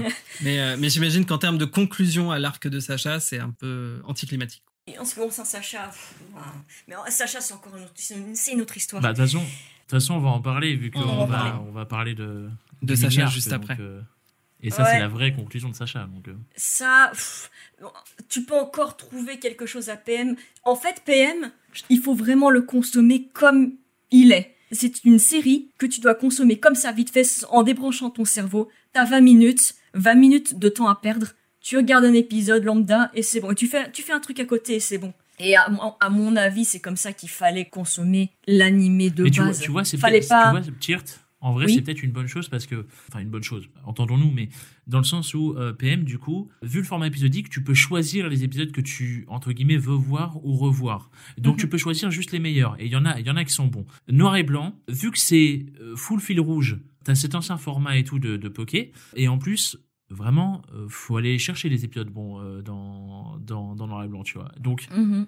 et malgré ça, parce que oui, il y a Go dans PM, malgré ça, il y aura Iris. Ouais. Mais après, Pour moi, pour moi, ça fait pencher la balance en fait. Mais pour moi, en fait, je crois que le gros problème qu'on a eu, tous les deux, et peut-être euh, beaucoup de personnes, c'est que PM, on l'a consommé comme si c'était un vrai animé fleuve. Alors qu'en fait, il fallait Oui, pas, bah oui, fallait pas regarder aussi, tous ouais. les épisodes, il fallait juste te dire, ok, dans, ce, dans cet épisode-là, il y a cette personne, je vais regarder. Dans le prochain épisode, il y a ça, bon, bah ça m'intéresse pas, je regarderai pas, je skip. Je crois que c'est comme ça qu'il fallait le consommer. Ça nous aurait pas empêché de- d'être frustrés euh, pour les retours de certains persos. Mais, Bien sûr. mais oui. Bien sûr. Mais après, maintenant. En tout cas, c'est un conseil qu'on peut donner à ceux qui écoutent. Oui, et ça, ça peut même donner euh, une idée euh, pour vous ou même à d'autres rédacteurs de sites de faire une liste des meilleurs épisodes de PM, euh, ceux qu'il faut à tout prix regarder et ceux que euh, Ça ira très vite, donc il n'y a pas de problème. Après, maintenant, le, le problème, c'est que c'est pas parce que PM est médiocre que ça rend euh, Black and White plus légitime. C'est Black and White, c'est médiocre, et PM, c'est médiocre. Ils sont pas médiocres de la même façon, cependant. Parce que Oui. PM, Oui, PM non, en fait, c'était. Ça, c'est une grande question par rapport à l'art, si, euh, si jamais il y a des auditeurs un petit peu philosophes. Moi, j'ai une question toute bête c'est c'est quoi le contraire de l'amour? C'est la, Ah, la haine? Non, pas forcément, c'est l'indifférence, ça peut être ça aussi. Bravo, c'est ça, c'est la différence. Parce que 10 sur 20 en philo. la haine. Voilà. Bah, j'ai zéro, j'ai pas eu de cours de philo, je suis qu'une merde. Non, après, euh, j'aurais peut-être dû dire. En art, en fait, la pire réaction qu'on puisse avoir quand on propose une œuvre d'art, c'est l'indifférence. C'est ton art, elle évoque rien. Oui, ça t'émeut oui. pas, ça te rend pas triste, ça te rend pas en colère, ça te fait rien. Donc c'est raté. Pour moi, Hmm. de l'art qui ne t'émeut pas un minimum, c'est raté. Si t'es indifférent, c'est raté. Et pour PM, je suis complètement indifférente. Pour Black and White, par contre, ça m'énerve. Regarder les épisodes m'énerve. Mais, dans une note un peu plus optimiste, Black and White, c'est très dur à détourner. Par contre, PM, je me suis amusée. Ça, les épisodes, ils étaient tellement ridicules que tu t'amuses à les détourner comme tu veux et ça passe. Voilà. Non, mais c'est un très beau mot de la fin pour cette partie. Moi, je, je rajouterais juste une dernière petite chose, c'est que je trouve quand même que euh, PM, en tout cas de, du peu que j'ai vu, s'en sort mieux en termes de nostalgie quand on est un vieux fan. Alors peut-être pas pour certaines choses, on a parlé d'horreur, mais par exemple, je pense, euh, moi, un épisode qui m'avait provoqué beaucoup de haine envers euh, Noir et Blanc, c'était l'épisode du retour de, de, de, Dracofeu dans l'animé, que j'ai trouvé, mmh. mais bah, comme tu dis en fait, qui m'a énormément énervé. Je, me suis remis à regarder l'animé juste pour ça. Et, euh, mhm. et ben juste pour ça. Et pourquoi ça t'avait énervé du coup? Ça m'avait énervé parce que euh, en fait l'épisode était juste. C'était un épisode récap. Hein, c'était voilà, exactement. C'était un épisode récap avec une nouvelle animation, donc ça a un intérêt. Oui. Dracofeu, pour ceux qui n'ont pas forcément regardé l'animé, c'est euh, un des premiers Pokémon de Sacha. C'est une relation dans les premières saisons qui est très compliquée parce qu'à partir du moment où Salamèche, qui avait une très forte affection pour Sacha parce qu'il l'avait sauvé, à partir de son évolution en, en Reptincelle, bah, ça s'est passé très mal. Son, son caractère était euh, extrêmement euh, enflammé, on va dire. Désagréable. Désagréable. Et quand il est évolué en, en Dracofeu, c'était encore pire. Au point qu'il a perdu la ligue parce que son Dracofeu refusait d'attaquer. Et ça représentait un peu bah, des Pokémon trop forts, euh, qui ont en plus qui ont été échangés. C'est un peu le cas du, du, Salamèche de, de, Sacha, qui du coup sont difficiles à, adresser, À élever. À élever. Euh, et, dans, et ça, c'est quelque chose qui a duré au final sur, deux, euh, sur deux saisons, jusqu'à ce que Dracofeu, bah, dans un épisode qui est exceptionnel, qui est aussi un épisode récap, hein, se fait glacer. oui, c'est vrai. Se fait, se fait glacer. Sacha va passer toute une soirée à essayer de, de le soigner, de le réchauffer.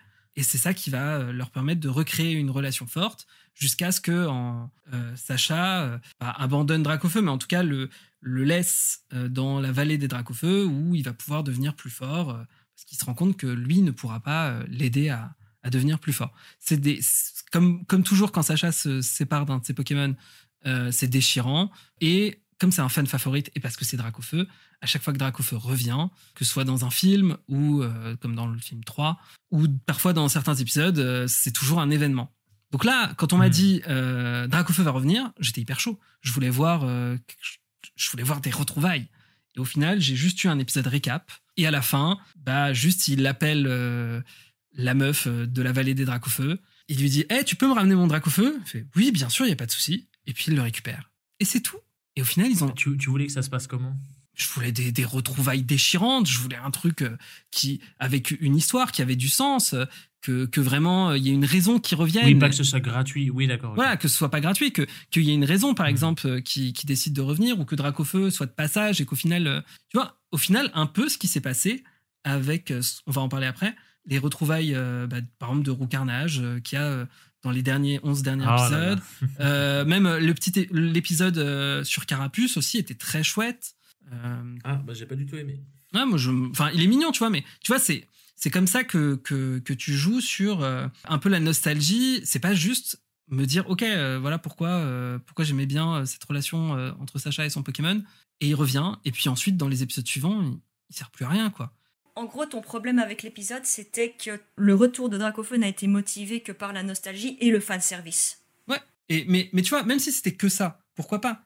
Mais tu peux faire de bonnes histoires si t'en fais rien ensuite, pour moi, c'est ça, que c'est ça qui sert à rien. Parce que Dracofeu, il, après, euh, dans, tout l'arc qui a suivi, il a servi à pas grand chose, quoi. Bah, dans l'arc N, il était là pour mettre une opposition à Reshiram vite fait, mais euh, juste pour dire, bah, regarde ça, c'est regardez, c'est un gros dragon de feu. C'est ça. D'ailleurs, pour rebondir, pour rebondir un petit peu sur ça, puisque tu en parlais, le retour de Dracofeu dans le film 3. En gros, moi, je trouve que la, avoir fait revenir Dracofeu pour cette séquence-là, dans ce film-là, c'était une idée de génie. Parce qu'en gros, le film 3, il parle essentiellement de famille. C'est le thème principal, c'est la famille, c'est à quel moment est-ce que tu es une famille, etc. Est-ce que les, liens du sang sont la seule famille que tu peux avoir, etc. Et en fait, dans la mythologie chinoise, eh bien, les tigres sont censés être les protecteurs de la famille. Et les dragons, ce sont ceux qui viennent semer la discorde. Et c'est trop cool. Ouais, je vois. Et ben c'est sur cette digression qu'on va s'arrêter parce qu'on a fait déjà. Moi à la base je voulais conclure. En tout cas la, partie sur euh, sur euh, sur les voyages. On va faire une petite pause. Et comme d'habitude dans Radio Kalos, les pauses sont musicales et je vous ai choisi l'opening de cet arc Pokémon les voyages. Le thème c'est 1 2 3. Il est composé par Shota Kageyawa et Haruki Yamada. Mais il y a une petite subtilité. Je vous donne la version de 1 2 3 dans Pokémon Master. Parce que, pour ceux qui ne savent pas, Sacha est apparu en personnage jouable dans le jeu mobile Pokémon Masters X. Et son thème, eh ben, c'était le générique de la saison en cours. On écoute ça tout de suite.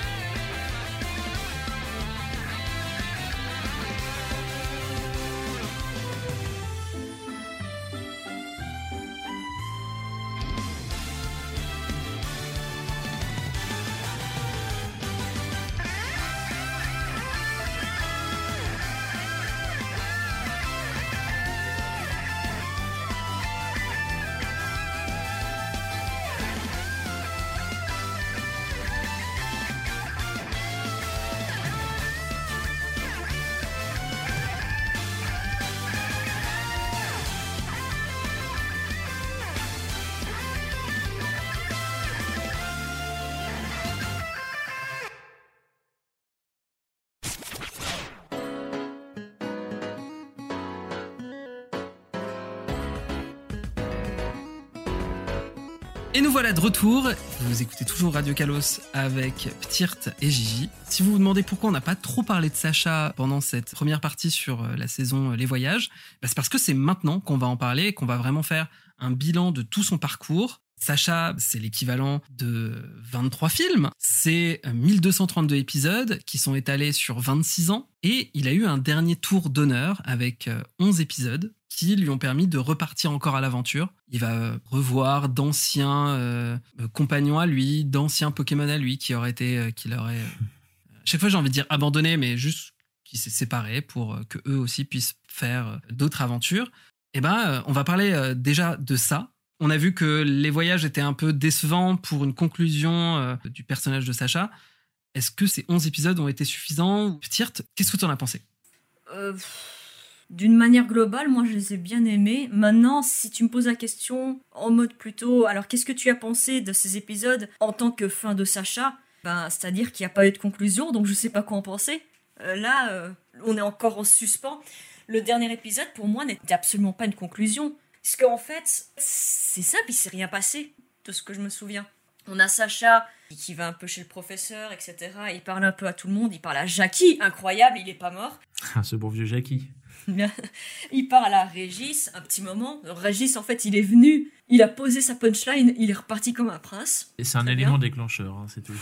Ouais, bah, pour résumer, pour ceux qui l'auraient pas vu, Régis débarque. Maintenant, leur relation est bien mieux hein, depuis Joto. Heureusement. Heureusement. Et il lui pose la question maintenant que tu es champion, Qu'en est-il de ton rêve de maître Pokémon? On se pose tous un peu la question, mais ça veut dire quoi exactement maître Pokémon?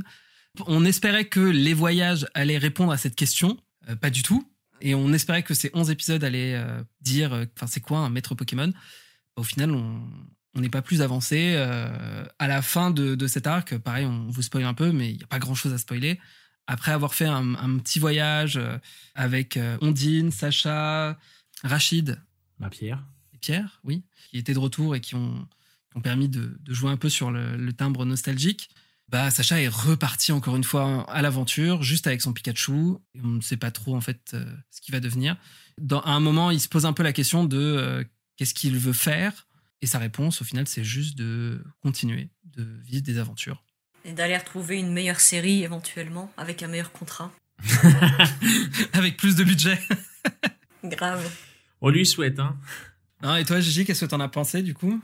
De l'arc en tant que tel, euh, je vais pas mentir, moi ça m'a pas mal déçu. Parce qu'il y a tout le contexte de la fin de Sacha, forcément. Même en dehors de ça, tu prends les épisodes un par un, ils sont quasiment tous euh, limite mauvais. Euh, je sais pas, l'épisode avec Rachid, euh, en fait c'est trop cool d'avoir des, des anciens persos qui reviennent comme ça. Le problème c'est qu'il y en a qu'un seul. Je, sais pas, il y a trop de, pareil, c'est une source de frustration un peu pour moi parce qu'il y avait tellement plus à en faire, mais tu pouvais pas faire beaucoup en, 11 épisodes de toute façon. Mais euh, moi, je trouve ça un peu scandaleux pour la fin de Sacha qu'ils aient pas fait revenir tous les anciens persos déjà. Je sais pas, il y a, plein d'épisodes. on en parlait en off, je crois, ou tout à l'heure, je sais plus mais euh, pareil, l'épisode de Carapuce, moi, j'ai, j'ai pas du tout aimé parce que Carapuce et, je crois Bulbizarre et Dracofeu sont ultra euh, out of character et euh, ça ne leur ressemble pas du tout d'avoir ce comportement-là. Et c'est ça sur quasiment tous les épisodes de ce mini-arc final. Je sais pas, il y a, y a, tous ces trucs-là. Euh, moi, ça m'a laissé vraiment un sentiment de. Enfin, je sais pas, Sacha, c'est mon héros, je peux pas me dire que euh, t'avais 11 épisodes pour lui faire un, au revoir digne de ce nom et tu me sers ça bah, je trouve ça décevant, je trouve ça assez vide, assez creux. Euh, tout n'était pas acheté, hein, bien sûr, mais je sais pas, j'en ressors euh, vraiment déçu, moi, perso. Hmm. Il y a un peu ce côté, euh, bon, il nous reste des scripts, on va les caser là, on va en profiter. moi, je trouve il y a certains épisodes qui sont assez chouettes. Hein. Je pense à l'épisode avec Branette, qui est assez cool, mais qui, dans l'idée. Ça pareil, tu vois, c'est un filler, c'est juste un filler qu'on aurait pu avoir déjà il y a 20 ans il n'y a, pas de, y a pas de sauce spéciale, tu vois. C'est juste l'arc a été fait pour surfer sur la nostalgie. On te refoue Ondine et Pierre. C'est tout. En fait, je trouve ça très plat, c'est très creux et c'est dans la même veine que les voyages. C'est on te fait du fan service, mais on sait pas quoi en faire d'autre. Hmm. Et tant pis. moi, je voulais pas ça pour une fin, tu vois. Non, non, mais bien sûr, mais je, comprends. Et, c'est exactement ce que j'allais dire, c'est que indépendamment, ça peut être de chouettes épisodes. Enfin, certains peuvent être assez chouettes, tu vois, ou assez rigolos. Hmm. Euh, mais moi, ce que j'espérais aussi sur, euh, sur ces 11 épisodes, c'était vraiment bah, faire un peu un bilan de tout Sacha. Quand on savait pas encore si Sacha allait continuer son aventure à Paldea, moi j'espérais vraiment que Sacha puisse retrouver son férocinge, qu'il découvre qu'à force de faire des combats, euh, oui. il soit épuisé et du coup on découvre qu'il est que Ferrosinge est décédé et qu'en fait euh, il est toujours là, qu'il a évolué en courroux singe et qu'il continue après de, faire des combats et vivre sa meilleure vie en fait. Euh, parce que maintenant c'est un fantôme, du coup il peut éternellement. Euh, en fait c'est triste, être éternellement un combattant sur le ring. non ouais, en fait ce scénario été peut-être un peu dark, mais c'est ça que j'espérais en fait sur sur ces 11 épisodes, c'est qu'on puisse revenir sur les, les relations que pouvait avoir Sacha avec ses anciens compagnons, avec Ondine, avec Pierre au final, ils en font pas grand chose. Euh, il y a juste euh, Roucarnage qui revient. On dit, on dit Pierre, ils servent à rien en plus. Ouais, non. Tout le long, euh. Ils le font mieux avec la Team Rocket, je trouve. même si c'est trop rapide, ça veut dire que la Team Rocket récupère tous leurs Pokémon, sauf ceux qu'ils ont abandonnés. Genre par exemple Arbok, Smogogo, eux ne reviennent pas. Ouais, donc les meilleurs en fait. Exactement. C'est dommage qu'ils aient pas pris cette occasion pour vraiment les récupérer. Ils formentent un plan avec tout ça pour récupérer Pikachu. Ça échoue. Bon, c'était quand même assez chouette. Au final, ils décident de se séparer.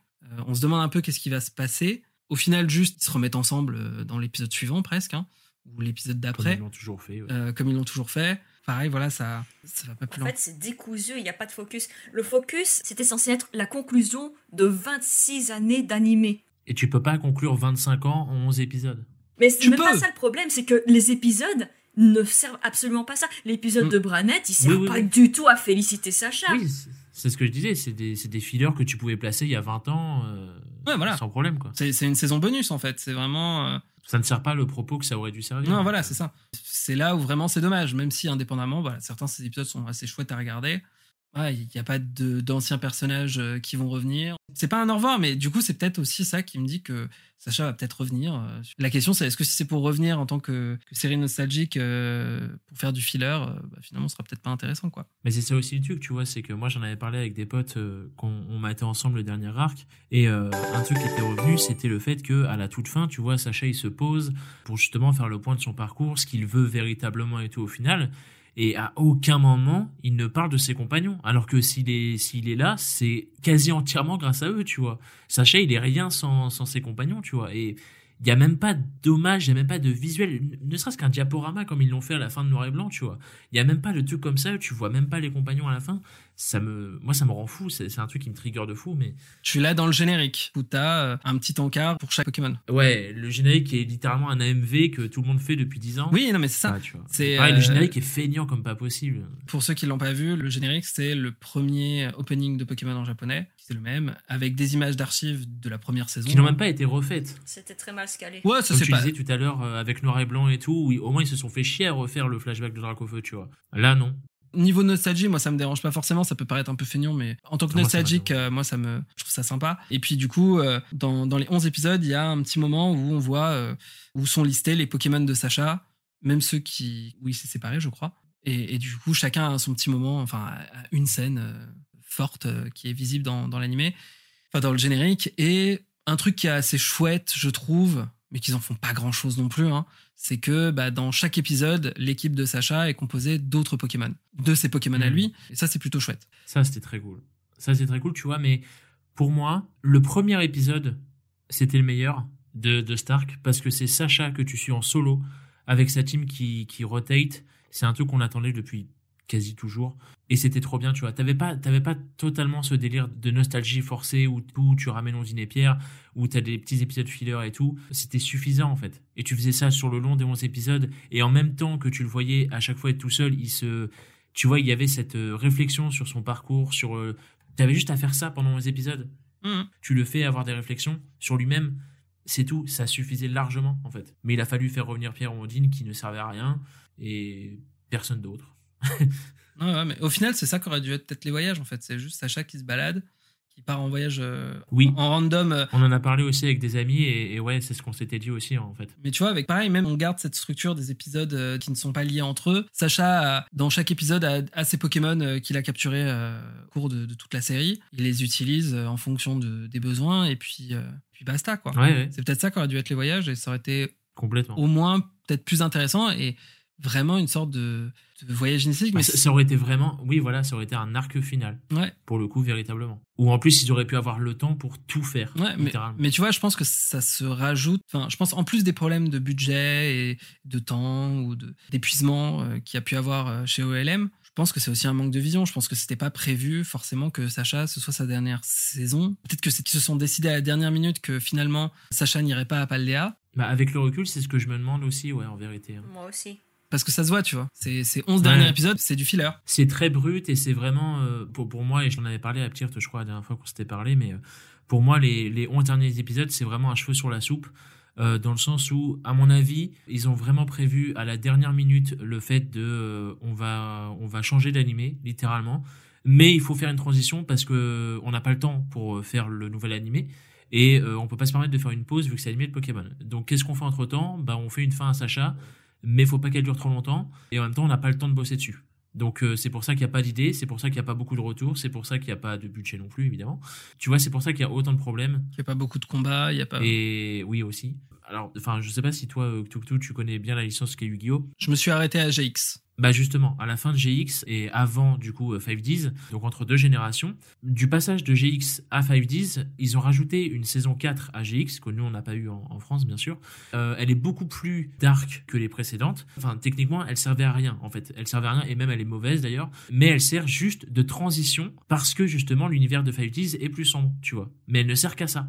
Et je pense, euh, avec le recul, que techniquement bien évidemment, euh, toute proportion gardée, je pense que l'arc final de Sacha, c'est un petit peu ça. Ils avaient besoin de faire un arc de transition avant euh, l'animé de la 9G, et du coup, bah, ils n'ont pas eu d'autre choix que de faire ça. Ouais, je vois. Bon, on va pas tourner en rond non plus sur, euh, sur ça. là, ce que je voulais surtout me concentrer, c'était sur Sacha en lui-même, même si sa fin a été un peu abrupte. Je voulais connaître un petit peu quelle était votre relation avec ce personnage qui nous a suivis, comme j'ai dit, pendant 26 ans pour sortir un peu des, statistiques. Il a parcouru 8 régions. Il a dans son équipe 54 Pokémon. Et en comptant ses 30 tauros, il en a eu 83. Il en a capturé 67 en tout, 96 comptant les 30 tauros. Et au cours de ses aventures, il a eu 17 compagnons réguliers. Je ne vais pas revenir sur ses places dans les compétitions de la Ligue. Il a fait du top 16, du top 8. Asino, il a atteint euh, le top 4. Unis, on n'en parle pas, il a fini au top 8 jusqu'à ce qu'il euh, touche à la victoire à Illumis, euh, où il était juste finaliste. Il a perdu contre euh, Alan, jusqu'à ce qu'il devienne vainqueur de la Ligue d'Alola, puis du tournoi du couronnement mondial. Tirt, c'est quoi ta relation avec Sacha? On va pas se mentir, c'est un peu toi qui as lancé l'idée de, cet épisode parce que tu voulais parler de Sacha. C'est parti pour ton tunnel. ah, mon tunnel? Je sais pas, en fait, moi je crois que je vais être très concise là-dessus. Sacha, j'ai grandi avec. Bon, moi je suis né en 80. Alors attends. 95, c'est quoi 95 C'est ça.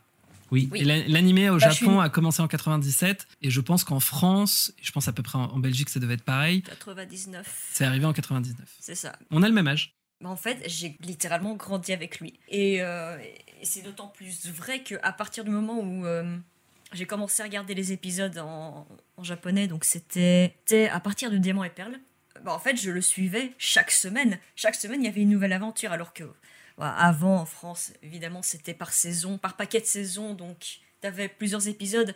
Ensuite, une fois que c'est tout consommé, il fallait attendre la prochaine saison. Et moi, bah, Sacha, si je ne devais choisir qu'un seul héros fictif, bah, ce serait lui en fait. C'est mon héros de personnage fictif. Il n'y a jamais eu personne au-dessus de lui, il n'y aura jamais personne au-dessus. Voilà, il y a des gens pour qui leur héros c'est Sangoku, d'autres c'est Naruto, d'autres c'est Yugi, ou qu'importe. Bah moi ce sera Sacha, c'est Sacha du Palette, qui perd tout le temps, mais euh, pour moi c'est en fait c'est dans le fait qu'il perdait tout le temps qu'il était une source d'inspiration parce que il perdait tout le temps, mais en fait il se relevait à chaque fois. Et ça, bah moi ça m'inspirait. Ça m'inspirait d'autant plus qu'à un moment j'ai dû faire des études supérieures. Et l'université en Belgique, c'est épouvantable, c'est tellement dur. Bon, c'est un, un, petit peu personnel, mais euh, en fait, c'était tellement dur que pour me motiver, j'avais fait un collage de Sacha avec plusieurs screenshots de l'animé et je me l'étais collé contre le mur de mon bureau et je me suis dit voilà, tu vois Sacha, il échoue tout le temps, mais il renonce jamais. Eh ben toi aussi, arrête de te plaindre et étudie. Et éventuellement tu y arriveras. Et j'y suis arrivé. C'est beau, c'est très très beau ça. Bah oui, mais c'est comme ça. Et c'est vraiment en ça que j'aimais Sacha, c'est que en fait Sacha c'est pas un élu, c'est pas un personnage avec des super pouvoirs, même si par la force des choses il, en a décuplé certains, à plus ou moins caché. Bref, c'est pas un élu, il a pas des super pouvoirs, c'est pas un extraterrestre. En fait Sacha c'est littéralement personne. C'est un nobody qui vient d'une campagne perdue. En vrai, bah c'est un petit peu euh, un petit peu cucul à praline, mais euh, moi je trouve qu'on s'identifie beaucoup plus à ce genre de personnage et encore, moi, je n'aime pas vraiment m'identifier entre guillemets à des personnages. En fait, moi, tu vois, dans les personnages de fiction, je ne cherche pas des personnages qui me ressemblent. Parce que je ne veux pas me voir moi-même dans de la fiction. Moi, je veux voir des modèles. Je veux voir des gens qui réussissent à force euh, de travail, qui ne renoncent jamais, etc., qui peuvent m'enseigner des valeurs. Et Sacha, c'est exactement ce qu'il fait. Même si c'est un nobody, comme toi et moi, finalement, même s'il vient d'une campagne perdue, enfin comme moi et peut-être aussi toi finalement, j'en sais rien. Mais euh, bah en fait, tu peux y arriver quand même. Bon, Sacha c'est Sacha évidemment, et il est dans un monde euh, de fantasy, Mais des gens comme Sangoku ou quoi, bah ouais, tu sais, ils t'enseigneront des valeurs, c'est sûr, mais euh, quelque part, bah tu seras jamais comme eux. Ouais, Quelque part. je vois ce que tu veux dire. Finalement, Sacha, c'est peut-être un idéal. C'est un personnage tellement banal, mais il lui arrive tellement de choses et il est tellement persévérant qu'il il évolue en quelque chose qui est inatteignable. Et non, en fait, ça me convient, en fait. C'est ça. ça me convient parfaitement comme ça. Voilà, voilà. Et du coup, le fait qu'il soit parti, ça me casse les couilles. voilà. T'aurais aimé qu'il. Non, je vais pas te poser la question tout de suite. Je vais d'abord demander à Gigi quelle est sa relation avec Sacha. Alors, bah, comme l'a dit Ptirt, c'est un peu une espèce d'idéal euh, pour moi aussi. Sacha, moi, c'est pareil, depuis que je suis gosse, euh, je sais pas, j'avais peut-être 3 ans, je me suis pu, mais je le suis depuis, euh, depuis cette époque-là, tu vois. Donc ça fait plus de 20 ans, 25 ans même. Et depuis que je suis gosse, je me suis toujours considéré comme ayant une vie un petit peu anormale, entre guillemets, parce que euh, c'est bête hein, ce que je vais dire, je vais, dire plein de trucs cons, mais euh, c'est comme ça que je l'ai ressenti. Moi, je suis, euh, je suis roux, donc forcément, quand t'es gosse étant roux, bah, c'est un peu plus compliqué, tu vois. Et en plus, quand j'étais gosse, j'ai été placé assez tôt en famille d'accueil. Et du coup, bah, forcément, l'enfance n'était pas toujours très, très facile et tout, tu vois. Et à chaque fois que j'allais vraiment mal et tout, le seul remède que j'avais, c'était l'animé de Pokémon, tu vois. Et à l'époque, c'était euh, la, diffusion de la génération Advance. Et c'est con, mais ça me, ça me, juste de voir Sacha Aouen en train de faire des épisodes juste filler, tu vois, avec ses potes, bah, ça me mettait dans une bulle qui était le seul remède que j'avais pour penser à autre chose que mon mal-être ou mes peines de cœur ou que sais-je, tu vois, vis-à-vis de ma famille. C'était, c'était juste ça, tu vois. Et Sacha, du coup, pour moi, ça a été vraiment un mentor, une inspiration, un idéal, un pilier en fait de, de ma vie tout du long en fait. Et c'est un pilier que j'ai jamais vraiment quitté, qui m'a jamais quitté euh, jusqu'ici et tout, tu vois. J'approche des 30 ans, mais j'ai quand même des posters de Sacha dans ma chambre, tu vois, c'est un truc tout con. Si c'est, ça peut paraître ridicule parce qu'en plus, on le sait, hein, surtout petit témoin, on le sait. Sacha, c'est un perso qui se fait euh, ridiculiser euh, par la communauté, principalement, j'entends, dans le sens où tout le monde se fout de sa gueule et tout, parce que justement, bah, il fait que perdre mon cul et tout. Mais, euh, mais ça n'empêche pas, malgré ça, tu vois, comme l'a dit Ptirt, que c'est une source d'inspiration euh, réelle pour des gens comme nous. Et moi, ça a été d'autant plus le cas, du coup. Et forcément, moi, tu vois, je suis là, à l'heure actuelle, euh, à l'heure où on tourne, je suis dans une espèce de déni où, pour moi, Sacha ne- n'a pas vraiment quitté Animé de Pokémon, tu vois. On le voit plus, mais il va revenir. Et je dis pas ça parce qu'on sait qu'il va revenir ou quoi, mais dans le sens où j'ai pas l'impression que c'est fini. J'ai l'impression que juste il est parti et il va revenir dans quelques semaines. euh, tu sais, genre euh, un peu comme Pokémon Chronicles à l'époque, tu sais autre chose. Et du coup, voilà, tu vois, je suis dans une espèce de forme de déni comme ça euh, de l'absolu. Évidemment, c'est trop dur de le résumer euh, là comme ça avec une simple question ou avec un simple descriptif. Évidemment. Mais pour moi, c'est un pilier de ma vie et c'est c'est vraiment le héros de mon existence et euh, il a changé ma vie, mais à une dimension absolument cosmique. Sans lui, je serais sûrement plus là. Et je sais même pas ce que je serais sans lui. Genre, euh, actuellement, là, dans, dans la vie active et dans la vie de tous les jours et tout, je sais vraiment pas co- comment j'aurais été, mais il a influencé ma vie, mais à une, à une force euh, qui, qui, dépasse l'entendement pour moi. Donc, voilà le rapport que j'ai avec lui. Bah, C'est super fort, merci d'en avoir parlé de cette manière. Moi, je n'ai pas forcément une relation aussi, euh, aussi forte avec Sacha que vous, mais ce que je sais, c'est que ça reste euh, un personnage auquel je suis extrêmement attaché. Euh, Pareil, je l'ai découvert à la télé, sur TF1, euh, quand il est, quand il est passé. L'anime Pokémon, ça a été ma porte d'entrée vers cet univers, vers les jeux vidéo, vers, vers tout le reste.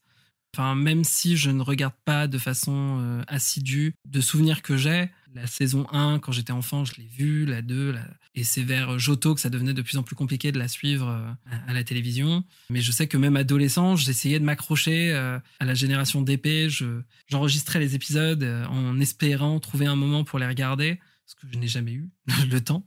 Mais j'ai toujours continué à, à essayer quand même de, de me tenir informé pour savoir un peu ce qui arrivait à Sacha. Et, et c'est pour ça, je pense que j'ai autant une telle aversion pour la 5G parce que le Sacha que je voyais n'était plus celui que j'avais vu évoluer un peu à distance. Hmm. Ça m'avait un peu déçu et c'était en plus à une période où, euh, où je commençais à m'éloigner un petit peu de Pokémon. Ça devenait euh, quelque chose de. Enfin, je- ouais, j'avais 15-16 ans, ça commençait à devenir quelque chose d'un peu. euh, Ça a été le cas de beaucoup. hein. Ouais, voilà, c'est ça. Oh là là, Pokémon, tu joues encore à Pokémon, oh t'es un gamin. Ouais, non, c'est ça. bonne période. Non, mais moi, je sais que, tu vois, euh, j'ai de bons souvenirs de la 6G, même si c'est pas forcément ma génération préférée, mais parce que euh, j'étais à la fac et bah, j'ai pu rencontrer des gens qui jouaient toujours à Pokémon et, avec qui j'ai pu Hmm. jouer à Pokémon. Enfin, j'ai fini l'histoire de d'X et Y euh, dans un amphi d'écho.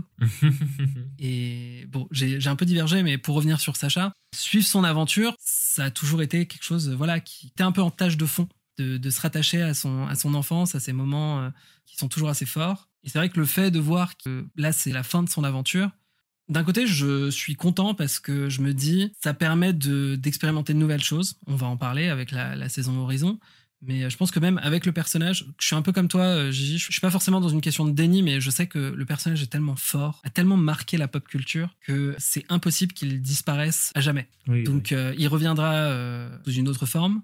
Moi, ma théorie, c'est que, enfin, on n'a plus de films depuis euh, fin 2020. Sa sortie a été repoussée à cause du Covid, et depuis, on n'a plus rien eu. Je suis persuadé que si on a de nouveaux films Pokémon d'animation, Sacha sera de retour. Et euh, est-ce que ce sera le Sacha de l'animé? Est-ce que ce sera celui de cette nouvelle euh, timeline de films Ou est-ce que ce sera un tout nouveau Sacha? J'en sais rien. Mais je vois mal Pokémon Company abandonner Sacha. Hmm. Donc je suis pas forcément dans un deuil, quoi. Parce qu'on pourrait considérer ça comme un deuil de- d'un personnage euh, qu'on a suivi. Euh, je sais que euh, ce personnage continuera d'évoluer à l'avenir. Et d'un côté, je suis un peu déçu qu'au final, il n'a pas eu une vraie conclusion. Mais en vrai, c'est pas très grave. Parce que ça a toujours été un personnage qui a évolué au fur et à mesure du temps, qui s'est un peu adapté au style de l'arc en cours Oui, complètement.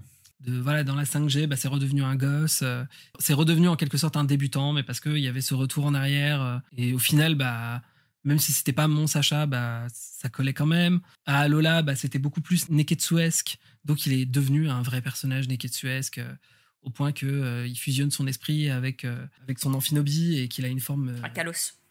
Oui, Kalos. ouais. j'ai dit quoi? J'ai pas dit Kalos? T'as dit Allô, Alola. C'est pour ça. Putain. Parce que je pense à, parce que je pense aussi à, à Lola qui euh, là il redevient un petit peu plus un enfant parce que le style visuel le fait, mais ça n'empêche pas qu'il garde euh, un minimum de maturité par rapport aux autres personnages. Oui, oui. Il y a toujours C'est ça qu'on aime aussi euh, Voilà, et- chez, Sacha, quoi. et c'est pour ça, par exemple, que les, les films, euh, à partir du film 20, sont euh, aussi très intéressants de la manière dont ils déconstruisent euh, le personnage de Sacha pour en faire quelque chose de, de nouveau, d'un d'un peu plus moderne. Donc, je sais que ce personnage continuera d'évoluer et qu'on continuera de le, de le voir. Sous quelle forme, j'en sais rien. Et c'est peut-être ça, en fait, qui me m'excite le plus, en fait. Je pense sincèrement qu'on ne le verra pas dans euh, Les Horizons à moins que la série fasse un flop total. Mais ça, pour l'instant, on n'a aucune idée. Euh, mais je pense pas que, Sacha devrait revenir dans cette série. Mais je pense qu'il il aura son propre univers, son propre truc euh, à part. Et si c'est dans des années, bah, ce sera dans des années et ce sera très chouette de, redécouvrir ça plus tard, quoi. Peut-être avec mes enfants, si j'en ai. Enfin, qui, qui sait, on ne sait pas, quoi. On te le souhaite. Non, ça peut, ça, ça peut être très chouette. C'était l'instant vraiment émotion. Euh, je voulais vous demander si vous aviez un moment préféré avec Sacha. Je vais commencer comme ça, au moins c'est c'est fait. J'en ai deux, mais je- enfin, j'en ai parlé, donc comme ça c'est fait. C'est la relation qu'il a avec Dracofeu. C'est vraiment. euh, voilà, l'épisode où il va euh, le soigner, euh, le réchauffer, ça reste pour moi euh, le meilleur épisode de toute la série dans son ensemble. Il faut que je te dise, Dracofeu. Je sais que je suis pas le meilleur dresseur du monde. Et que parfois je suis maladroit et que je fais tout de travers. Mais j'essaie toujours de faire de mon mieux. Et chaque jour je m'améliore. Enfin, je crois. Quand je t'ai recueilli, tu n'étais encore qu'un salamèche. Et puis tu as évolué en reptincelle jusqu'à ce que tu sois Dracofeu. J'aimerais tant qu'on puisse s'entendre et former une vraie équipe. En fait, c'est un peu tous les moments émotions euh, qui nous marquent tous, en fait, euh, quand il va euh, demander à Pikachu de partir, euh, Ouais, au début, quand il est dans une cave gelée et que tous ses Pokémon sortent pour le réchauffer. C'est des trucs qui m'ont marqué gosse et qui encore aujourd'hui me me font pleurer à chaudes larmes, quoi. C'est mon émission, donc je fais ce que je veux, j'en dis autant que je veux. Mais euh, un autre moment qui m'a marqué, bah, j'ai eu l'occasion de pouvoir, euh, et toi aussi, Ptirt, euh, on n'était pas dans le même carré, mais on a eu tous les deux cette expérience de pouvoir interviewer Aurélien Ringenheim, la, la voix française Oh, de, la chance. de Sacha, de tourner une interview, et je, je, je peux le dire maintenant, j'ai perdu tous les rushs. Je suis euh, dé- Oh non Ouais, je suis, je, je suis détruit.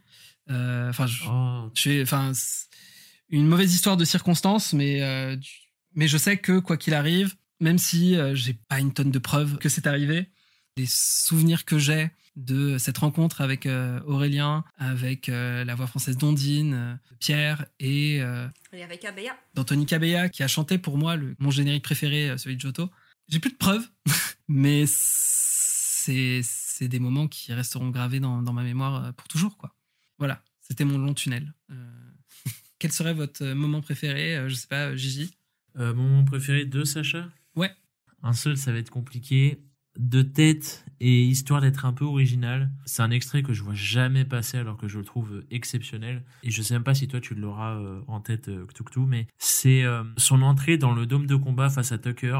Je sais pas comment c'est en VO, mais je connais que la VF. En VF, t'as le narrateur qui euh, qui met full passion et qui le présente comme un grand dresseur qui a traversé masse de régions et tout. T'as le public qui se met à l'acclamer et tout. Même ses potes ne comprennent pas pourquoi il se fait autant acclamer. Et tout ça pour Sacha. Tu vois sa silhouette et tout euh, de tous les côtés euh, quand il arrive sur le dôme et tout. Il a remporté le trophée des champions de la Ligue Orange, participé au championnat de la Ligue du plateau Indigo, ici à Conto, ainsi qu'à ceux de la Ligue Joto et de la Ligue ON. Il est respecté et admiré tant par ses amis que par ses adversaires. Son nom figure sur la liste des meilleurs dresseurs de notre époque. Il nous vient tout droit de Bourg-Palette. C'est un guerrier qui sait mettre le feu à l'arène. Un challenger qui s'est lancé à la conquête des matchs extrêmes avec succès. Veuillez accueillir Sacha Hey, bonjour les amis La mise en scène est exceptionnelle et ça rend trop honneur à mon héros. Je trouve ça, euh, je trouve ça trop bien et c'est un passage que personne ne souligne, que, enfin que tout le monde oublie plutôt. Et ce truc-là me, me, fait des frissons à chaque fois. C'est, je l'ai revu euh, récemment pour faire une vidéo.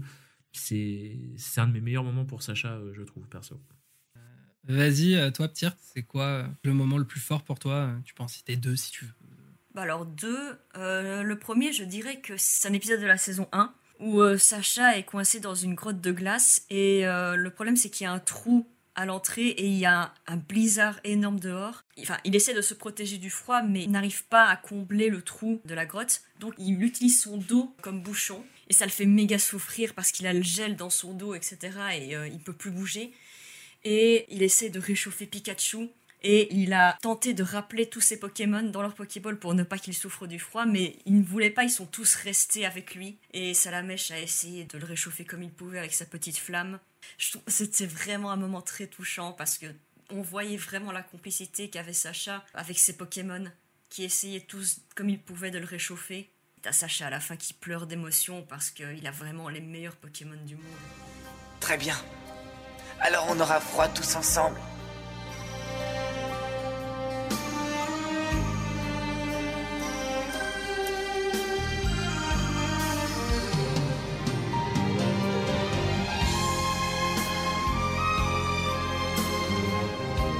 Oui, c'est ça.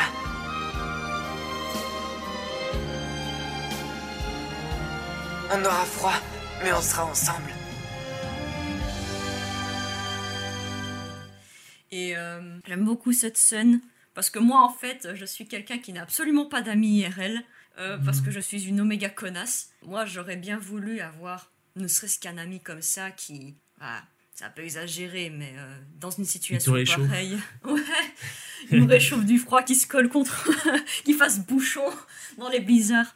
Non, mais. C'est trop triste. J'aurais vraiment voulu avoir un ami qui soit très fusionnel avec moi. Je peux lui parler de tout, voilà, à cœur ouvert il n'y aurait pas trop de conflits entre nous.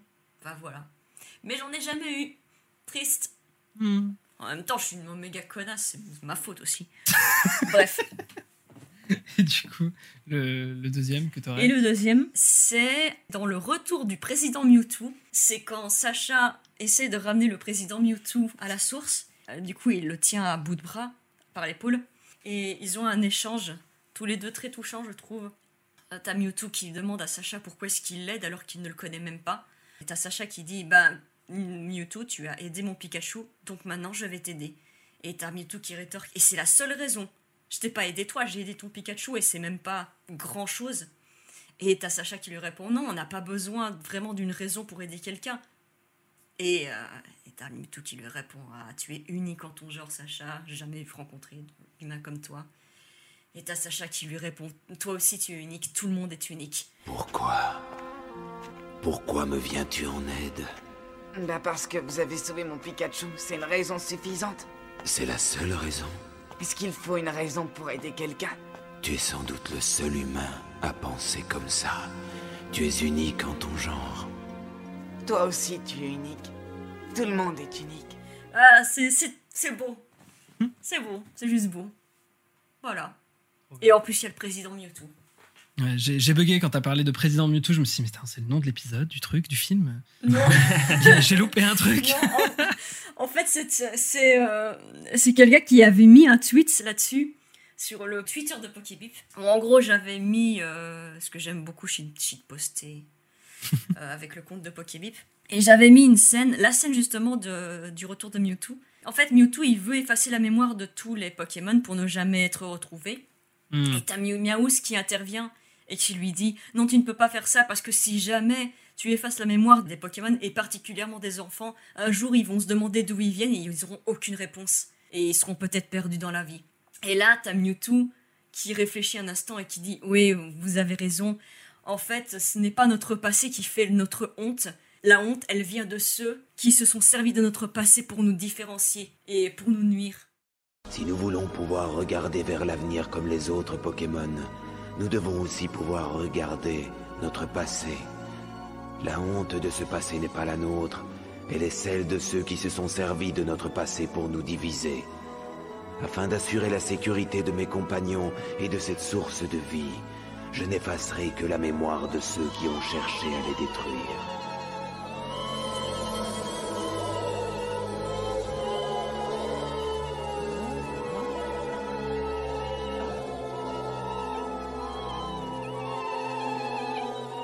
Seuls oublieront.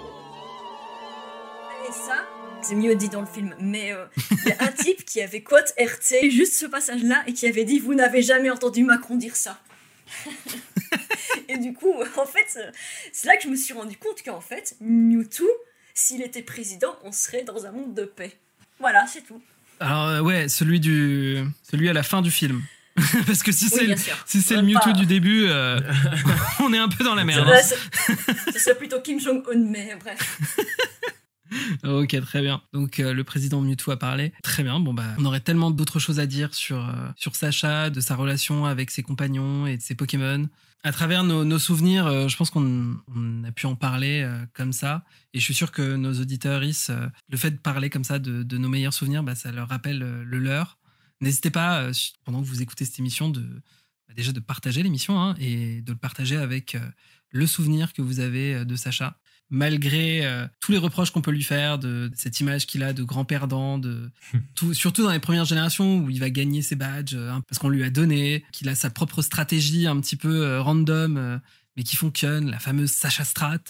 Quelle merveille ça. Tu vois, c'est peut-être ça qui manque dans les combats du tournoi des 8. Euh, c'est ce côté où vraiment ça part dans tous les sens, quoi. Et même comme ça, ça Il y fonctionne. en a un peu, mais oui, moi. Voilà, mais c'est c'est c'est grâce à ça en fait que tu vois vraiment des combats Pokémon de la manière dont tu pourrais les voir dans la vraie vie, quoi. Qui vont dans tous les sens, Oui, bah euh, oui, où oui. t'attends pas que l'autre attaque, euh, qu'il n'y a pas de, de pause, euh, que ça s'enchaîne.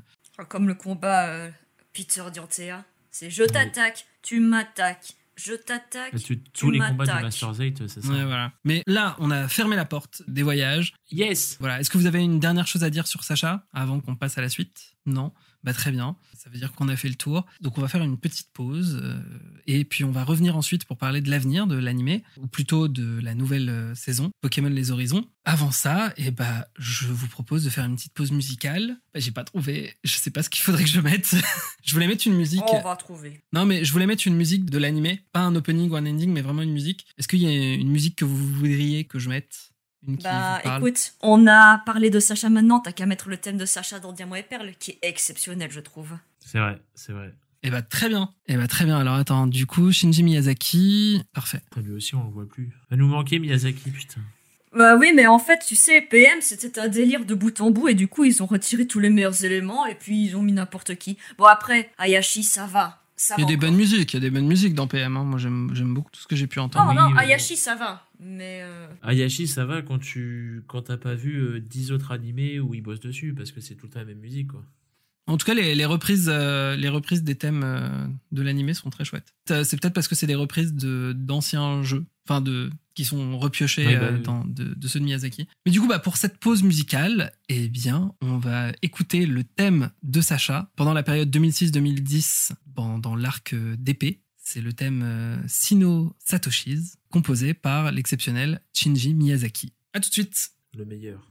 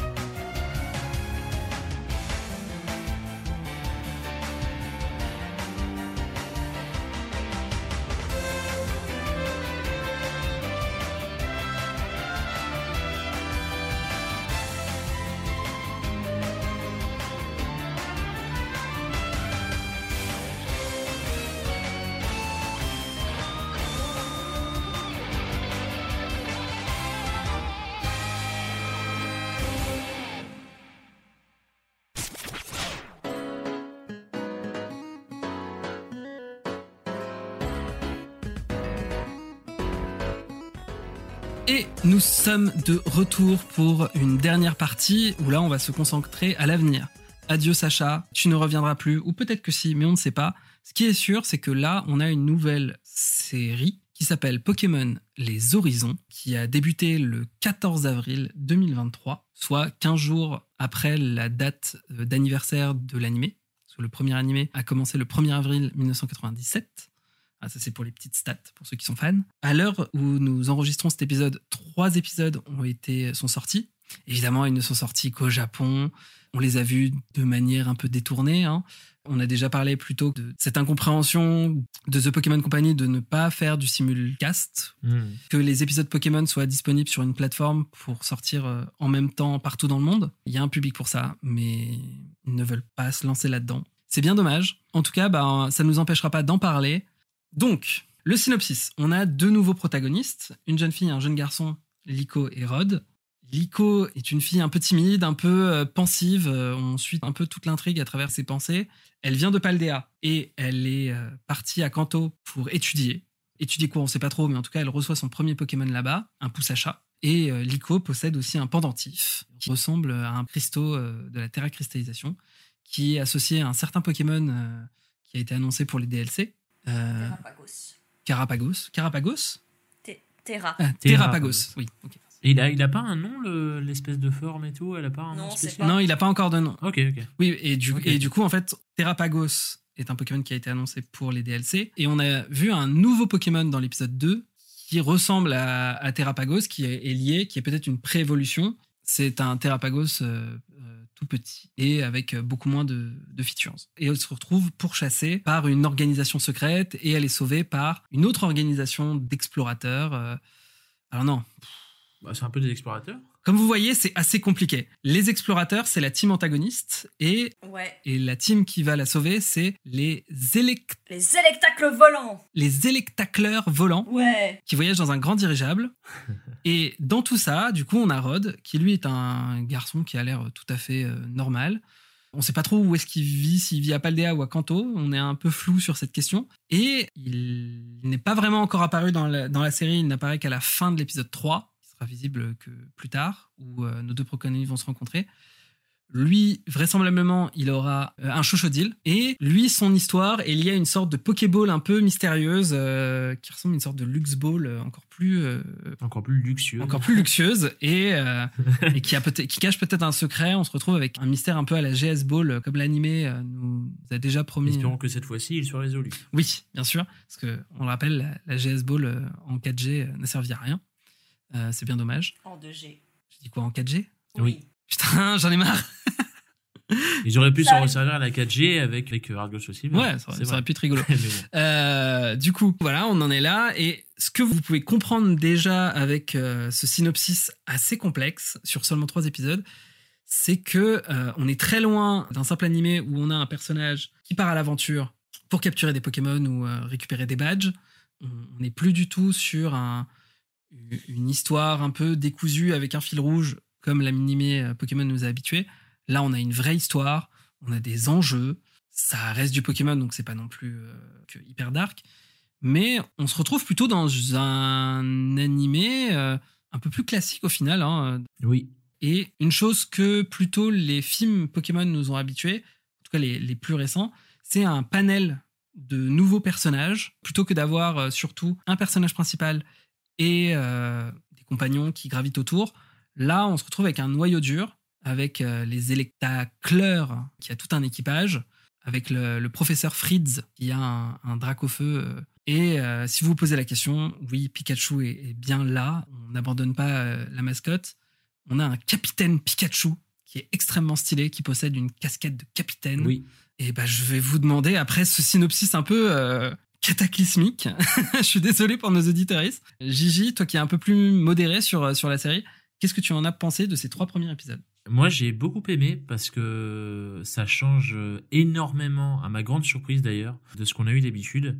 J'avoue que j'étais très craintif parce que je, partais moi aussi du constat que ils allaient sûrement faire du Sacha sans avoir Sacha, que ça allait être beaucoup de repompage, que plus les premiers trailers qu'on avait, personnellement, ne me donnaient pas trop envie, ne, me- donnaient pas trop confiance non plus. Je m'attendais par exemple à ce que euh, c'est Amejo, je crois qu'il s'appelle euh, le, le mec un peu dark là. Euh, je m'attendais à ce que lui, tu vois, ce soit le, le rival edgy par excellence de l'académie, mais qu'en vrai il serve à que dalle quoi. À part ça, un peu comme Nico dans Noir et Blanc. Et pareil, tu vois, c'était une bonne surprise de voir que, bah, apparemment, il fait partie d'une espèce d'organisation.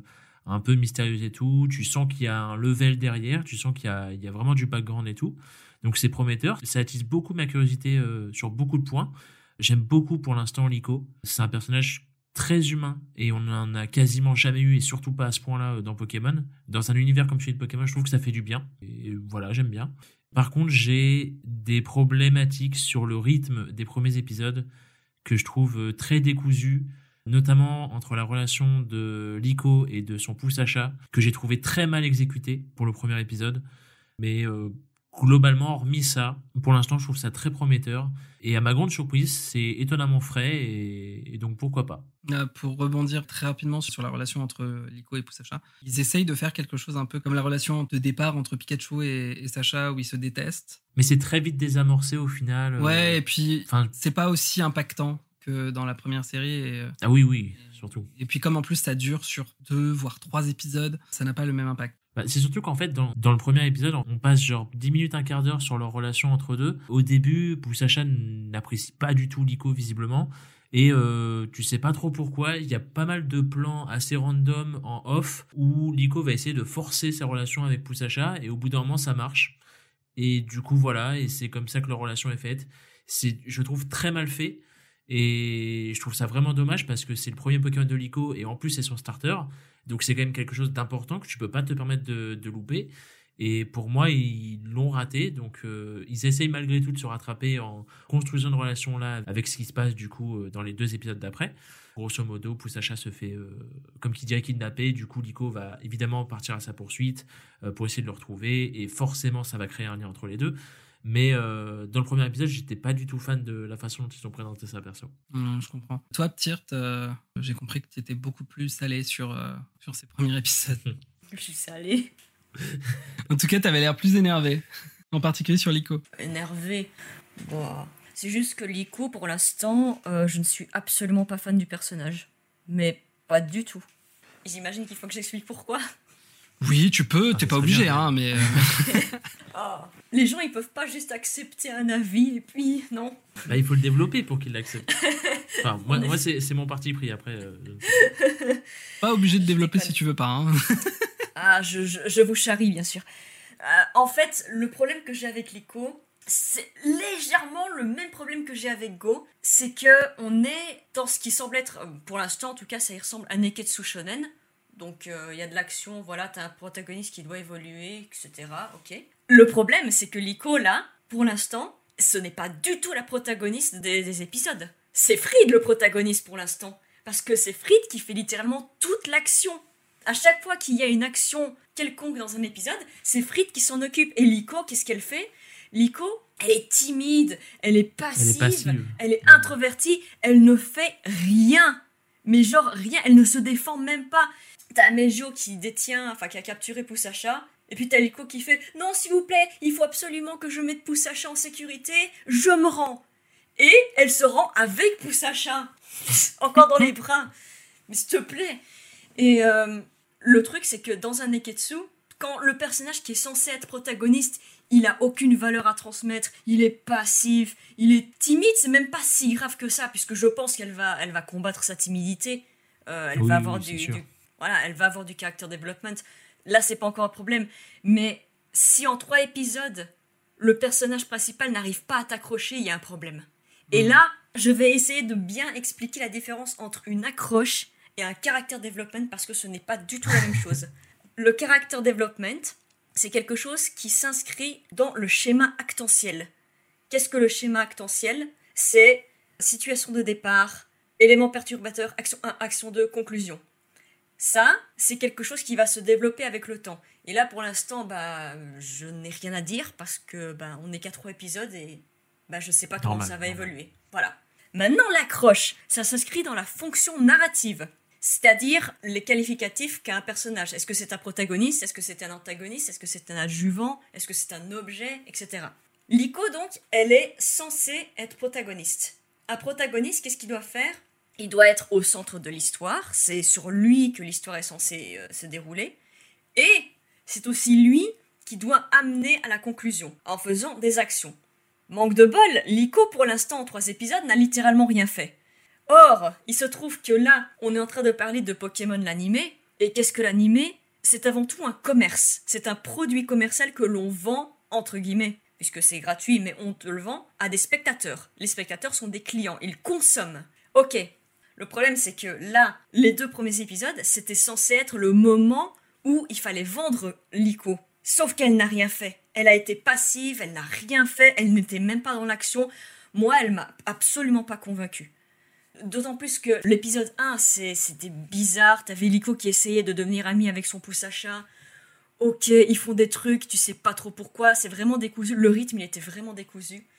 Épisode 2, il y a eu un peu plus de choses, notamment avec Amegio qui, euh, qui, bah, qui a essayé de, de, prendre le pendentif. Et du coup, il y a eu plus de combats. Mais au final, toutes les actions, en fait, n'étaient pas par rapport à Lico. Les actions, tu me crois, tu me crois pas c'est Fried qui les a maîtrisés.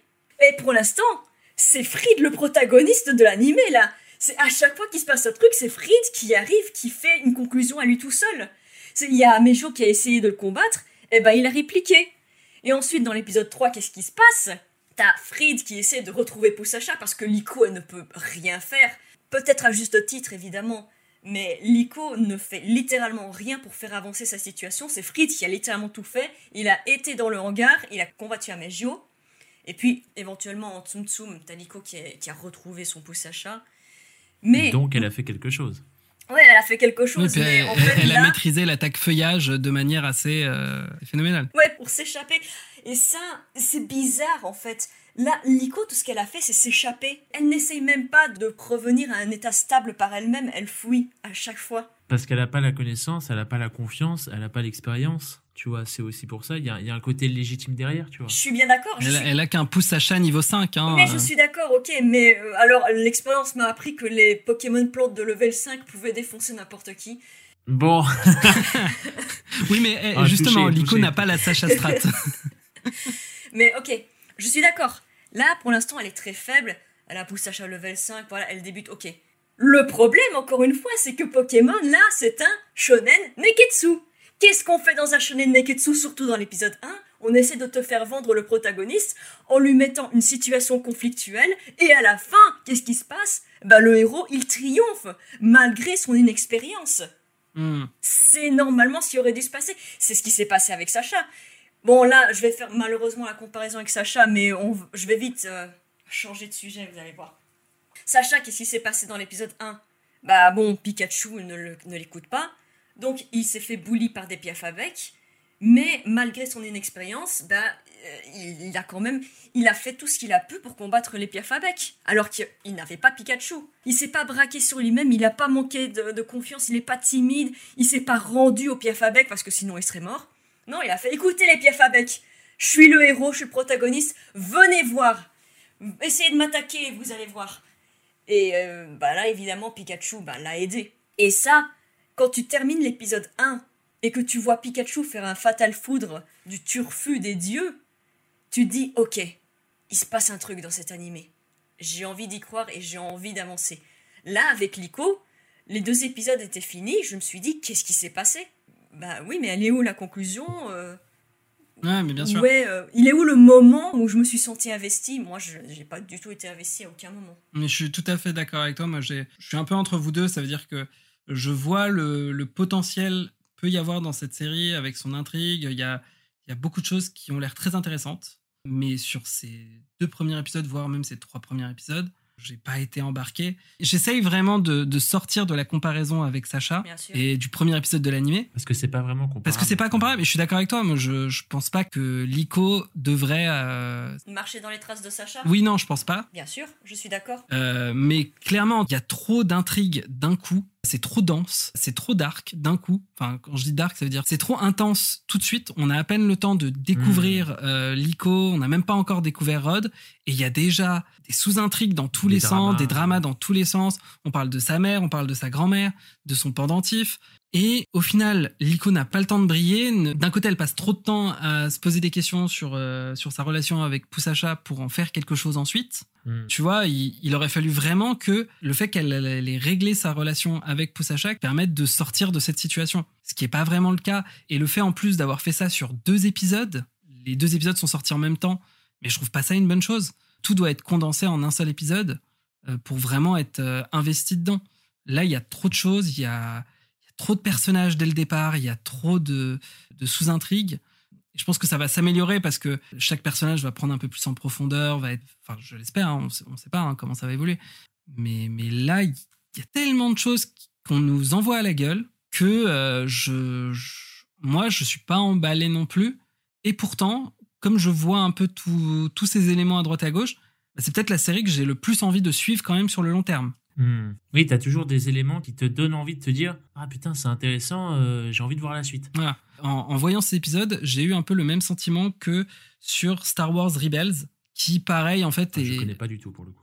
pour, pour ceux qui sont qui n'y connaissent pas du tout en Star Wars, c'est une série qui se passe juste avant le quatrième film, enfin quelques années avant, et on suit un gamin qui va se retrouver embarqué avec un équipage. Donc euh, on se retrouve avec euh, d'un coup 5-6 personnages euh, dès le premier épisode, et bah, en seulement un épisode, on est très investi. Le gamin Ezra est insupportable, c'est euh, un des problèmes qu'on a dans la série.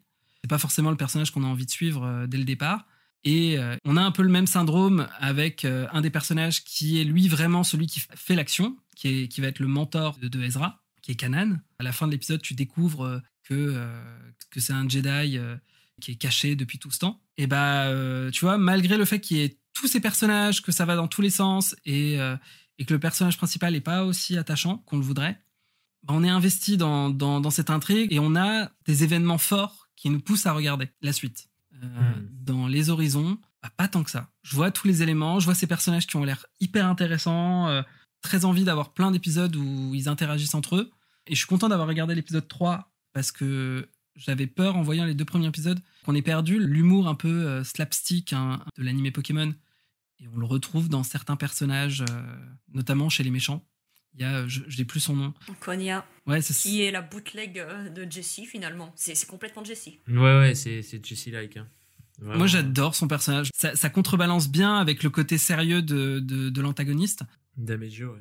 Et du coup, je pense que s'ils se débrouillent bien et s'ils essayent de se tenir sur leur intrigue, on peut avoir quelque chose de très très chouette et d'au final assez différent de ce qu'on a l'habitude dans Pokémon. Ouais, Hmm. mais là en fait, t'es complètement en train de dire, comme beaucoup d'ailleurs, que un personnage complètement secondaire est meilleur que la protagoniste. Ah ouais, non, mais je suis T'as eu plus d'impact sur un personnage secondaire que la protagoniste. C'est un problème ça. Non, mais tu as. Tu as Ah, mais, mais je suis problème, tout à fait d'accord avec toi. Pour moi, ce début de série est, est vraiment mal foutu. Je dis, on n'a pas cet, cet impact émotionnel que peut avoir le, le premier épisode de Pokémon, ou même, euh, je sais pas, n'importe quel épisode de- d'un d'un bon Neketsu. euh. Euh, non, mais même des animés. Alors, là, je vais un peu rebondir parce qu'on en a parlé, mais. Ok, bon, j'ai fait la comparaison avec Sacha parce que c'était un peu trop évident. Mais attends, il y a d'autres personnages avec qui je pourrais la comparer. Dans l'animé, par exemple, un personnage qui a fait exactement tout ce qu'il fallait faire, mais que l'icône n'a pas fait, bah c'est Aurore. Voilà, dans son premier épisode, qu'est-ce qui se passe? T'as Aurore qui cherche le laboratoire du professeur euh, Sorbier, elle le trouve pas. Ah là, elle finit par le trouver. Et puis, au même moment, t'as euh, les starters qui s'enfuient dans la forêt. T'as Aurore qui essaie de devenir amie avec Tipouf, ça marche pas, parce que Tipouf a un sale caractère. Puis Tiplouf se fait attraper dans une toile de Migalos. Aurore n'a absolument pas de Pokémon, mais comment est-ce qu'elle se débrouille Avec ingéniosité? T'as Migalos qui attaque sa propre toile, ça libère Tiplouf, et puis après, à la fin, ils deviennent amis. Et en plus, t'as un moment assez euh, intrigant, c'est que t'as euh, Créfolet qui apparaît, et là tu te dis, ok, voilà, il y a un peu de mystère, ah, peut-être que... Et ensuite, t'as les, final, les deux... pff, presque rien, ouais. Mais Mm. bref, sur le moment, ça t'intrigue. Ouais, mais bien Bah sûr. ça, ça c'est tout ce que l'ICO n'a pas fait. Ou alors, je pourrais même la comparer à d'autres euh, d'autres protagonistes qui ne sont même pas de Pokémon. Tu prends quoi Sakura, Doremi, Sailor Moon, une précure? Elles font toutes mieux que l'ICO. Même à l'heure d'aujourd'hui, les précures font mieux que l'ICO. Non, mais je suis, C'est terrible. je suis d'accord avec toi. La façon dont l'ICO est introduite, c'est vraiment un problème. Euh, on est qu'au début de la série, donc euh, je leur offre le bénéfice du doute que Ouais, on verra bien. hein. ils arrivent à en faire quelque chose. Ça va peut-être s'améliorer, bien sûr. Pas à l'abri qu'au final, ils, se foirent totalement. Mais bon, euh, après avoir beaucoup parlé à quel point la dernière saison a été négative, en tout cas, moi, je vois des éléments qui pourraient être assez prometteurs. Je pense que pour toi aussi, Gigi, tu, tu les vois. Est-ce que tu as des attentes Oui, oui. particulières sur euh, des théories sur quoi va ressembler la, la série euh? Bah, étonnamment, non, parce que euh, le peu d'attentes qui étaient plus des craintes que j'avais ont, ont pas mal été balayées, mine de rien, déjà. Du coup, les théories, je sais même pas trop où ça peut partir.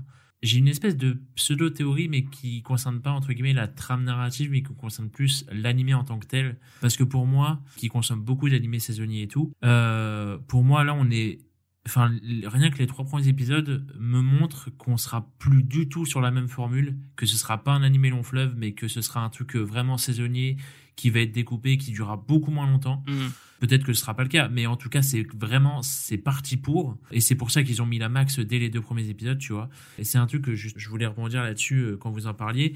Mais euh, moi, je me demande si, comment dire, si, si on partait du postulat de base et donc euh, d'un animé, euh, animé fleuve, pardon, est-ce qu'ils auraient pas dû prendre plus leur temps, tu vois? Genre, euh, tu passes les deux, trois premiers épisodes à poser le personnage de Liko avec Pou Sacha, comme ça, elle aurait pu être moins passive, faire plus de choses, on aurait pu mieux la construire, mieux la mettre en avant et tout, avant d'enchaîner sur des dramas et tout. Peut-être que c'est aussi ça qui pose problème au final, tu vois. Je sais pas, je vous pose la question en tant que telle, mais moi, je pense que oui. mais sinon, hormis ça, j'ai pas euh, énormément d'attentes. Euh, je suis sûr que Molly, la fille un peu punk du groupe, là, euh, en rose, euh, c'est certain que c'est une infirmière Joël qui a détourné. Une- une rebelle. Qui, qui n'est plus une infirmière Joël. C'est certain, elle a la CIU des infirmières Joël que toutes les infirmières Joël ont depuis deux générations. Elle a un le vénard. Euh, dans le troisième épisode, elle refuse de rentrer dans le centre Pokémon bizarrement. C'est sûr qu'il y a, a un passé avec le fait d'être une infirmière Joël. Mais euh, tu vois, c'est la seule théorie que j'ai, donc c'est vraiment naze. Et euh, Non, mais tu vois, ça à prouve, part ça, je sais pas. mais, je- euh, ça, ça prouve qu'il y a, il y a des indices de chouettes épisodes à venir, quoi. De chouettes développement de personnages dans, dans tout ce casting. Oui, oui, quoi. oui. Il y, a, il y a beaucoup de choses dissimulées par contre. Contrairement à d'habitude, il y a beaucoup de choses qui sont dissimulées dès le début. Euh, notamment par exemple le fait que Lico vienne de Paldea, on la force un petit peu à retourner chez elle alors qu'elle a pas trop l'air d'en avoir envie. Euh, il y a le contenu de cette fameuse lettre qu'on connaît toujours pas. Il y a l'organisation du coup avec Amegio où on sait pas ce que c'est, quel est leur objectif et tout. Même le groupe des héros, bah finalement, est-ce qu'ils sont si nets que ça? Bah au final, on sait pas vraiment, tu vois. On sait pas vraiment d'où ils viennent ni rien. Puis- Il y, a- il y a plein de petits trucs qui sont euh, comme ça à droite à gauche et tout, tu vois, et qui au final mettent le doute et surtout en fait attisent euh, la curiosité. Enfin, en tout cas pour moi. Et moi, ça me suffit en fait. Mm. Du moment que dès le début, tu me places des trucs qui me donnent envie pour la suite, derrière, j'attends de voir. Moi, j'ai très très hâte de savoir si les personnages de Écarlate et Violet vont apparaître, si leurs sous-intrigues vont apparaître. Est-ce qu'on va tomber sur euh, déjà, déjà, est-ce que toute l'intrigue va se passer à Paldea Vu le dirigeable, je ne sais pas. Euh, je peux répondre à la question vite fait parce qu'en fait, on a déjà euh, confirmé que toute l'action ne sera pas uniquement à Paldea. Bah, c'est ce que je pensais aussi, vu qu'il y a Rod et que lui, apparemment, euh, de ce que je sais, hein, euh, je crois que c'est une espèce de, de chasseur de légende, un truc comme ça. Et du coup, je me dis, euh, s'il va euh, chasser, euh, mettons, les Pokémon légendaires, bah, ils sont pas tous à Paldea. Donc, déjà, à partir de là. euh, Non, bah du coup, euh, c'est intriguant. Ça, ça risque d'apporter pas mal de choses. espérons juste qu'il ne fasse pas la même erreur que PM dans ce cas-là. Oui, c'est sûr. Juste euh, donnez-lui sa chance et dites-nous ce que vous en pensez, quoi. Globalement. On n'est qu'à trois épisodes, donc on, clairement, on n'aura pas la vérité absolue, euh, mais juste on a des prédictions et puis Non, clairement. on verra ce que ça donne. Ça sera marrant de retourner sur nos propos euh, dans quelques mois, euh, années. euh. Bah, moi, pour l'instant, écoute, euh, les, trois, les trois premiers épisodes, bah, Lico n'est pas protagoniste. Je crois que c'est une vérité. Et Oui, non, mais oui, mais pas- ça, ça, peut- ça être marrant justement de confronter ça avec euh, ce qui peut arriver plus tard, tu vois. Oui, bien sûr. Après, là, pour l'instant, une prédiction sur le- ce qui va se passer, j'en ai aucune idée. Là, en fait, ma seule crainte, c'est que ils ont l'air de vouloir complètement se détacher euh, de- des jeux vidéo. Donc, je sais pas trop où ça va aller pour l'instant. Mm. Ouais. Et le problème, c'est que s'ils ne règlent pas euh, ce problème de rythme qui est infernal, je trouve, On va vite lâcher. Ça risque d'en pâtir. pas- euh.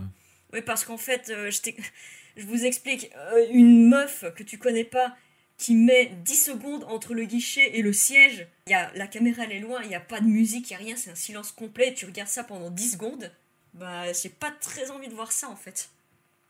Non, c'est sûr. On verra bien comment ça, comment ça évoluera. Moi je, moi, je vais essayer de suivre cette série-là de temps en temps. Je dis pas que je vais pas abandonner, mais euh, en tout cas, je suis plus emballé à suivre cette série que pouvaient être les précédentes avec Sacha, où, je m'attendais à ce que ce soit toujours un peu le, le même scénario avec euh, une intrigue Mm. un peu différente. On verra bien. En tout cas, euh, à Radio Calos, on lui laisse le bénéfice du doute, même si on trouve ce début un, un peu raté. Et euh, bah, c'est sur ces mots que je propose qu'on conclue cet épisode qui est fort long, mais euh, fort intéressant. En même temps, on a essayé de faire le bilan de Sacha et c'est plus de 26 ans d'histoire. Donc, je pense que vous serez content d'avoir autant de contenu à écouter et, à, et à suivre, même en plusieurs fois. Donc, bah, je propose qu'on passe à vos recommandations, si vous en avez. Alors, Gigi, est-ce que tu as pensé à quelque chose entre temps ou euh, Non, je t'avoue que non, j'ai pas, j'ai pas de recommandation. Je suis désolé. il n'y a pas de souci Tirte, est-ce que tu as quelque chose à recommander à nos auditorices? Hum, si vous aimez bien la musique et si vous aimez bien le film 3, il y a toute la bande son qui est disponible sur YouTube. Oui, il suffit juste de taper Pokémon Movie 3, euh, OST ou bien musique et vous trouverez littéralement tout. En parlant de musique, il y a, il y a un nouvel album euh, qui est euh, sorti avec euh, tous les openings et endings de Pokémon. Oui, de 97 jusqu'à 2023. nous l'avons acheté d'ailleurs avec Tirt. J'ai réussi à l'acquérir aussi d'une manière un peu détournée. C'est très très cool. C'est très très cool. Il y a plein de titres très très sympas dessus. Moi, j'espère juste qu'ils vont nous sortir un, un nouveau coffret avec toutes les musiques de l'animé. Parce, que- parce que depuis la 4G, en fait, ça fait, euh, ça fait, ouais. Ça fait 15 ans qu'on en rêve. Ouais. Enfin, vous voyez, j'ai refait les refait jingles de Radio Kalos euh, depuis le retour. Merci Pokémon Masters de nous fournir des nouveaux thèmes, enfin les anciens thèmes de façon remasterisée, mais les thèmes de l'animé sont tellement magnifiques et ceux de Kalos sont introuvables en bonne qualité ou sans, sans des voix par-dessus. Donc euh, s'il vous plaît, TPCI, sortez les albums. Ça pourrait être Marocco, j'en ai une autre qui est euh, un petit, un petit peu plus loose day, mais euh, bah, j'aimerais remercier la team euh, Pokémon Fan Sub. Bah, c'est grâce à eux que j'ai pu suivre les derniers épisodes de l'animé. Bravo, j'ai la page du staff en face de moi, mais je vais pas tous les citer, mais Muggs, Ads, Man, Drew, Ecleus, Tinta, Hideki. Ils font un travail assez exceptionnel pour sortir les épisodes dans, dans des temps respectueux en fonction de, de leur temps à eux, avec une super trad. Tout à fait. Et en plus, ils proposent deux trades différentes, soit euh, avec les noms des Pokémon en français, soit en japonais. Chacun y trouve sa sauce. Ouais. Et vous pouvez trouver ça très facilement euh, dans les liens de la description. Merci à eux, merci pour leur travail. Ça ne devrait pas être à vous de faire ça. Euh, ça devrait être à The Pokémon Company de nous fournir une version officielle et même euh, à nous fournir des versions doublées en VF avec les musiques officielles et pas des trucs, Ah bah ça. C'est tout un débat ça. Terrible. des musiques internationales qui ne riment à rien. Ed Goldfarb, il faut arrêter maintenant, monsieur. Il faut arrêter maintenant, ça suffit. La retraite, euh, 64 ans, mais peut-être plus pour lui. Enfin, moins du coup. Tu vois, je suis un gros défenseur de- des musiques internationales des trois premiers films, mais euh, après, euh, j'ai vu le film 20 en VO et en VF, et le fait d'avoir changé Ah les ouais. musiques, moi, ça me. C'est une catastrophe. ouais. ça, ça- ça casse tout. Ça casse toute la, la, la puissance. Surtout le film 20, quoi. Il est rempli de remix. euh, Oui, oui, c'est ça, c'est ça. Non, mais c'est, c'est, je trouve ça du gâchis, tu vois. Quand tu changes un, un générique japonais par le générique français, c'est très bien et c'est très très cool. Évidemment, c'est le genre de truc qu'il faut modifier. Mais quand tu le changes par des musiques euh, qui sont dans les jeux, Insipide. qui sont insipides, je, je- C'est surtout que pour l'exemple du film 20, c'est des musiques qu'on avait déjà eues à l'époque, en fait. Donc, ça ne sert à rien de les remplacer. C'est encore plus con. Ah non, c'est, c'est- c'est incompréhensible. Sur ce, je vais vous demander vos actualités. Euh, Enfin, où est-ce qu'on peut vous retrouver? Gigi, toi, c'est euh, Gigi Vrali, DX sur Twitter et euh, sur YouTube? GX. Et Gigi Vrali, GX. Oui. Et sur YouTube, sur Twitter. euh, Oui, pardon, c'est voilà. ça. Gigi Vrali, GX, sur Twitter et sur YouTube. Tu as une très chouette vidéo sur ta relation avec Sacha. Tu as aussi une très chouette vidéo de bilan sur, sur les voyages. Est-ce que tu as un truc qui va sortir prochainement ou, euh, ou un truc dont tu es plutôt fier Euh, dont tu prochainement, euh, prochainement, pas trop. Parce que justement, je me suis pas mal mis sur, euh, sur ces deux vidéos-là pour être dans les temps, pile pour la fin de Sacha, avant, que- avant que l'animé de la 9G commence. Mais j'ai toujours les trucs de prévu. J'ai fait mes reviews de tous les films de Poké. J'ai commencé à faire des reviews de, des ligues de l'animé de Pokémon, parce que ça me tient à cœur. Euh, faudrait que je reprenne, mais euh, j'ai pas de date, je sais pas trop quand, mais, euh, mais voilà. Du coup, je continue à parler de l'animé de Pokémon, mais euh, à rythme inhabituel. Prends ton temps, c'est Voilà. pas à Radio Kalos qu'on va euh, te pousser à sortir du contenu tout le temps vu notre régularité. Toi, Ptir, toi, on peut te retrouver sur Twitter aussi, euh, at, euh, Bien sûr, sur la poubelle d'internet. Un peu, oui. On peut retrouver tes articles toujours très chouettes sur Pokébip. Est-ce que tu as une actualité, Oui. quelque chose qui est sorti récemment, compte sortir un Non. jour Non? Pas du tout. Eh bah très bien. Moi, je suis, euh, je suis quelqu'un de très discret, je sors rien.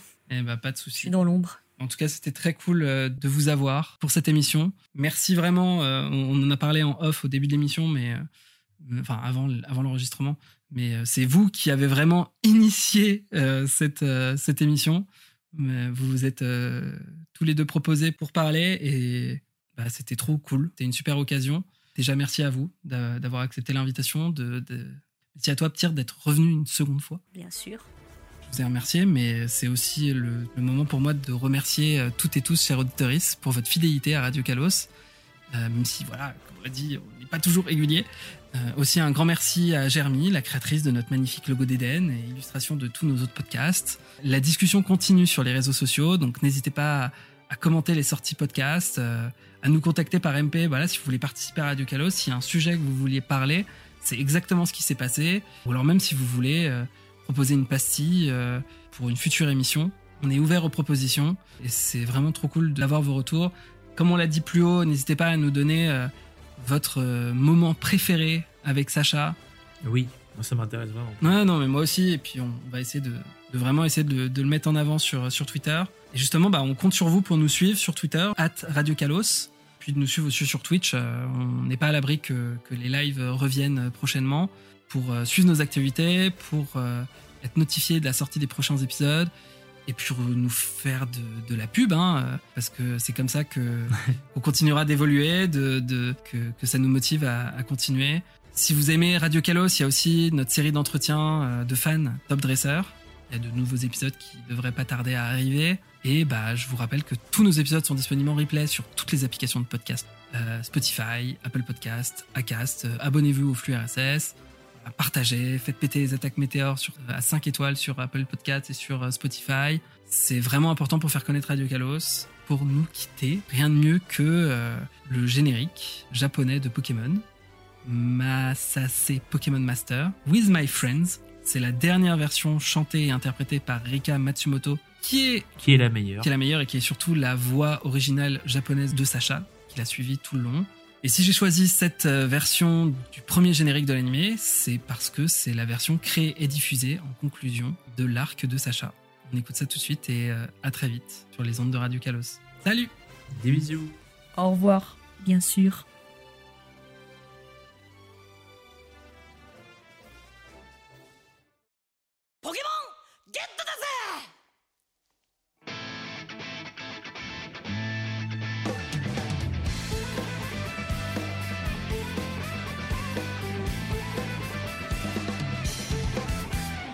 とえ火の中水の中草の中森の中土の中雲の中のこのスカートの中なかなかなかなかなかなかなかなか大変だけど必ずゲットだぜポケモンゲットだぜイエイエイエイエイエイエイマスラタウンにさよならバイバイ俺はこいつと旅に出る鍛えた技で勝ちまくり仲間を増やして次の街でいつもいつでもうまくよくなんて保証はどこにもないけど。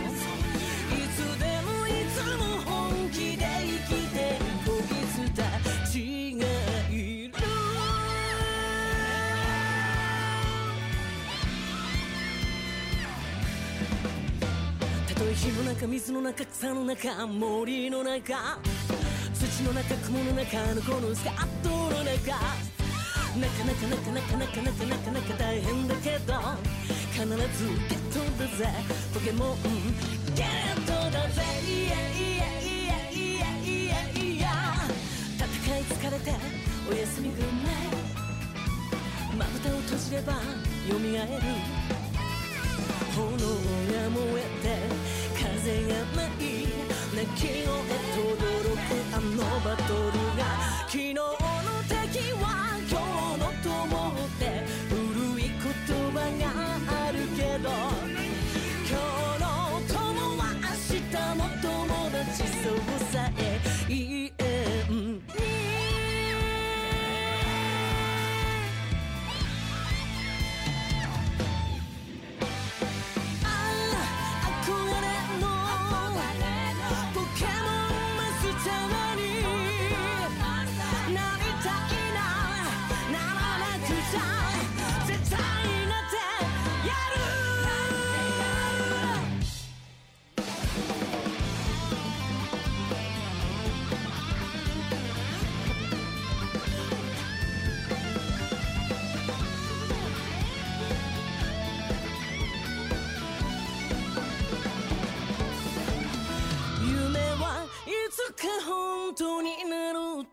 誰かが歌っていたけどつぼみがいつか花開くように夢は叶うものい。つもいつでもうまくいくなんて保証は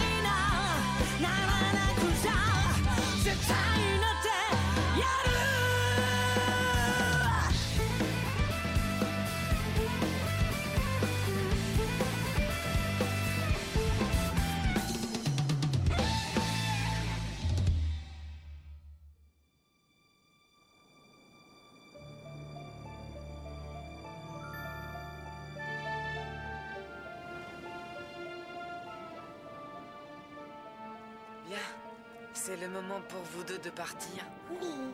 Ils doivent traverser l'océan pour pouvoir fonder leur famille. Tu sais que tu vas me manquer, toi. Il est temps. Ouais, je vais dire au revoir. Je te le confie, prends-en soin, c'est un papillusion formidable. Je suis sûre que vos bébés seront magnifiques. Vous devriez partir maintenant. Oui. Te fais pas de bile. J'expliquerai aux autres Pokémon que tu as dû partir et qui sait peut-être qu'un jour tu pourras revenir.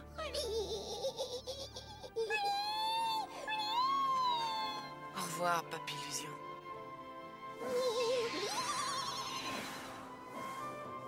Au revoir et bon voyage. Je vous souhaite bonne chance à tous les deux Pikachu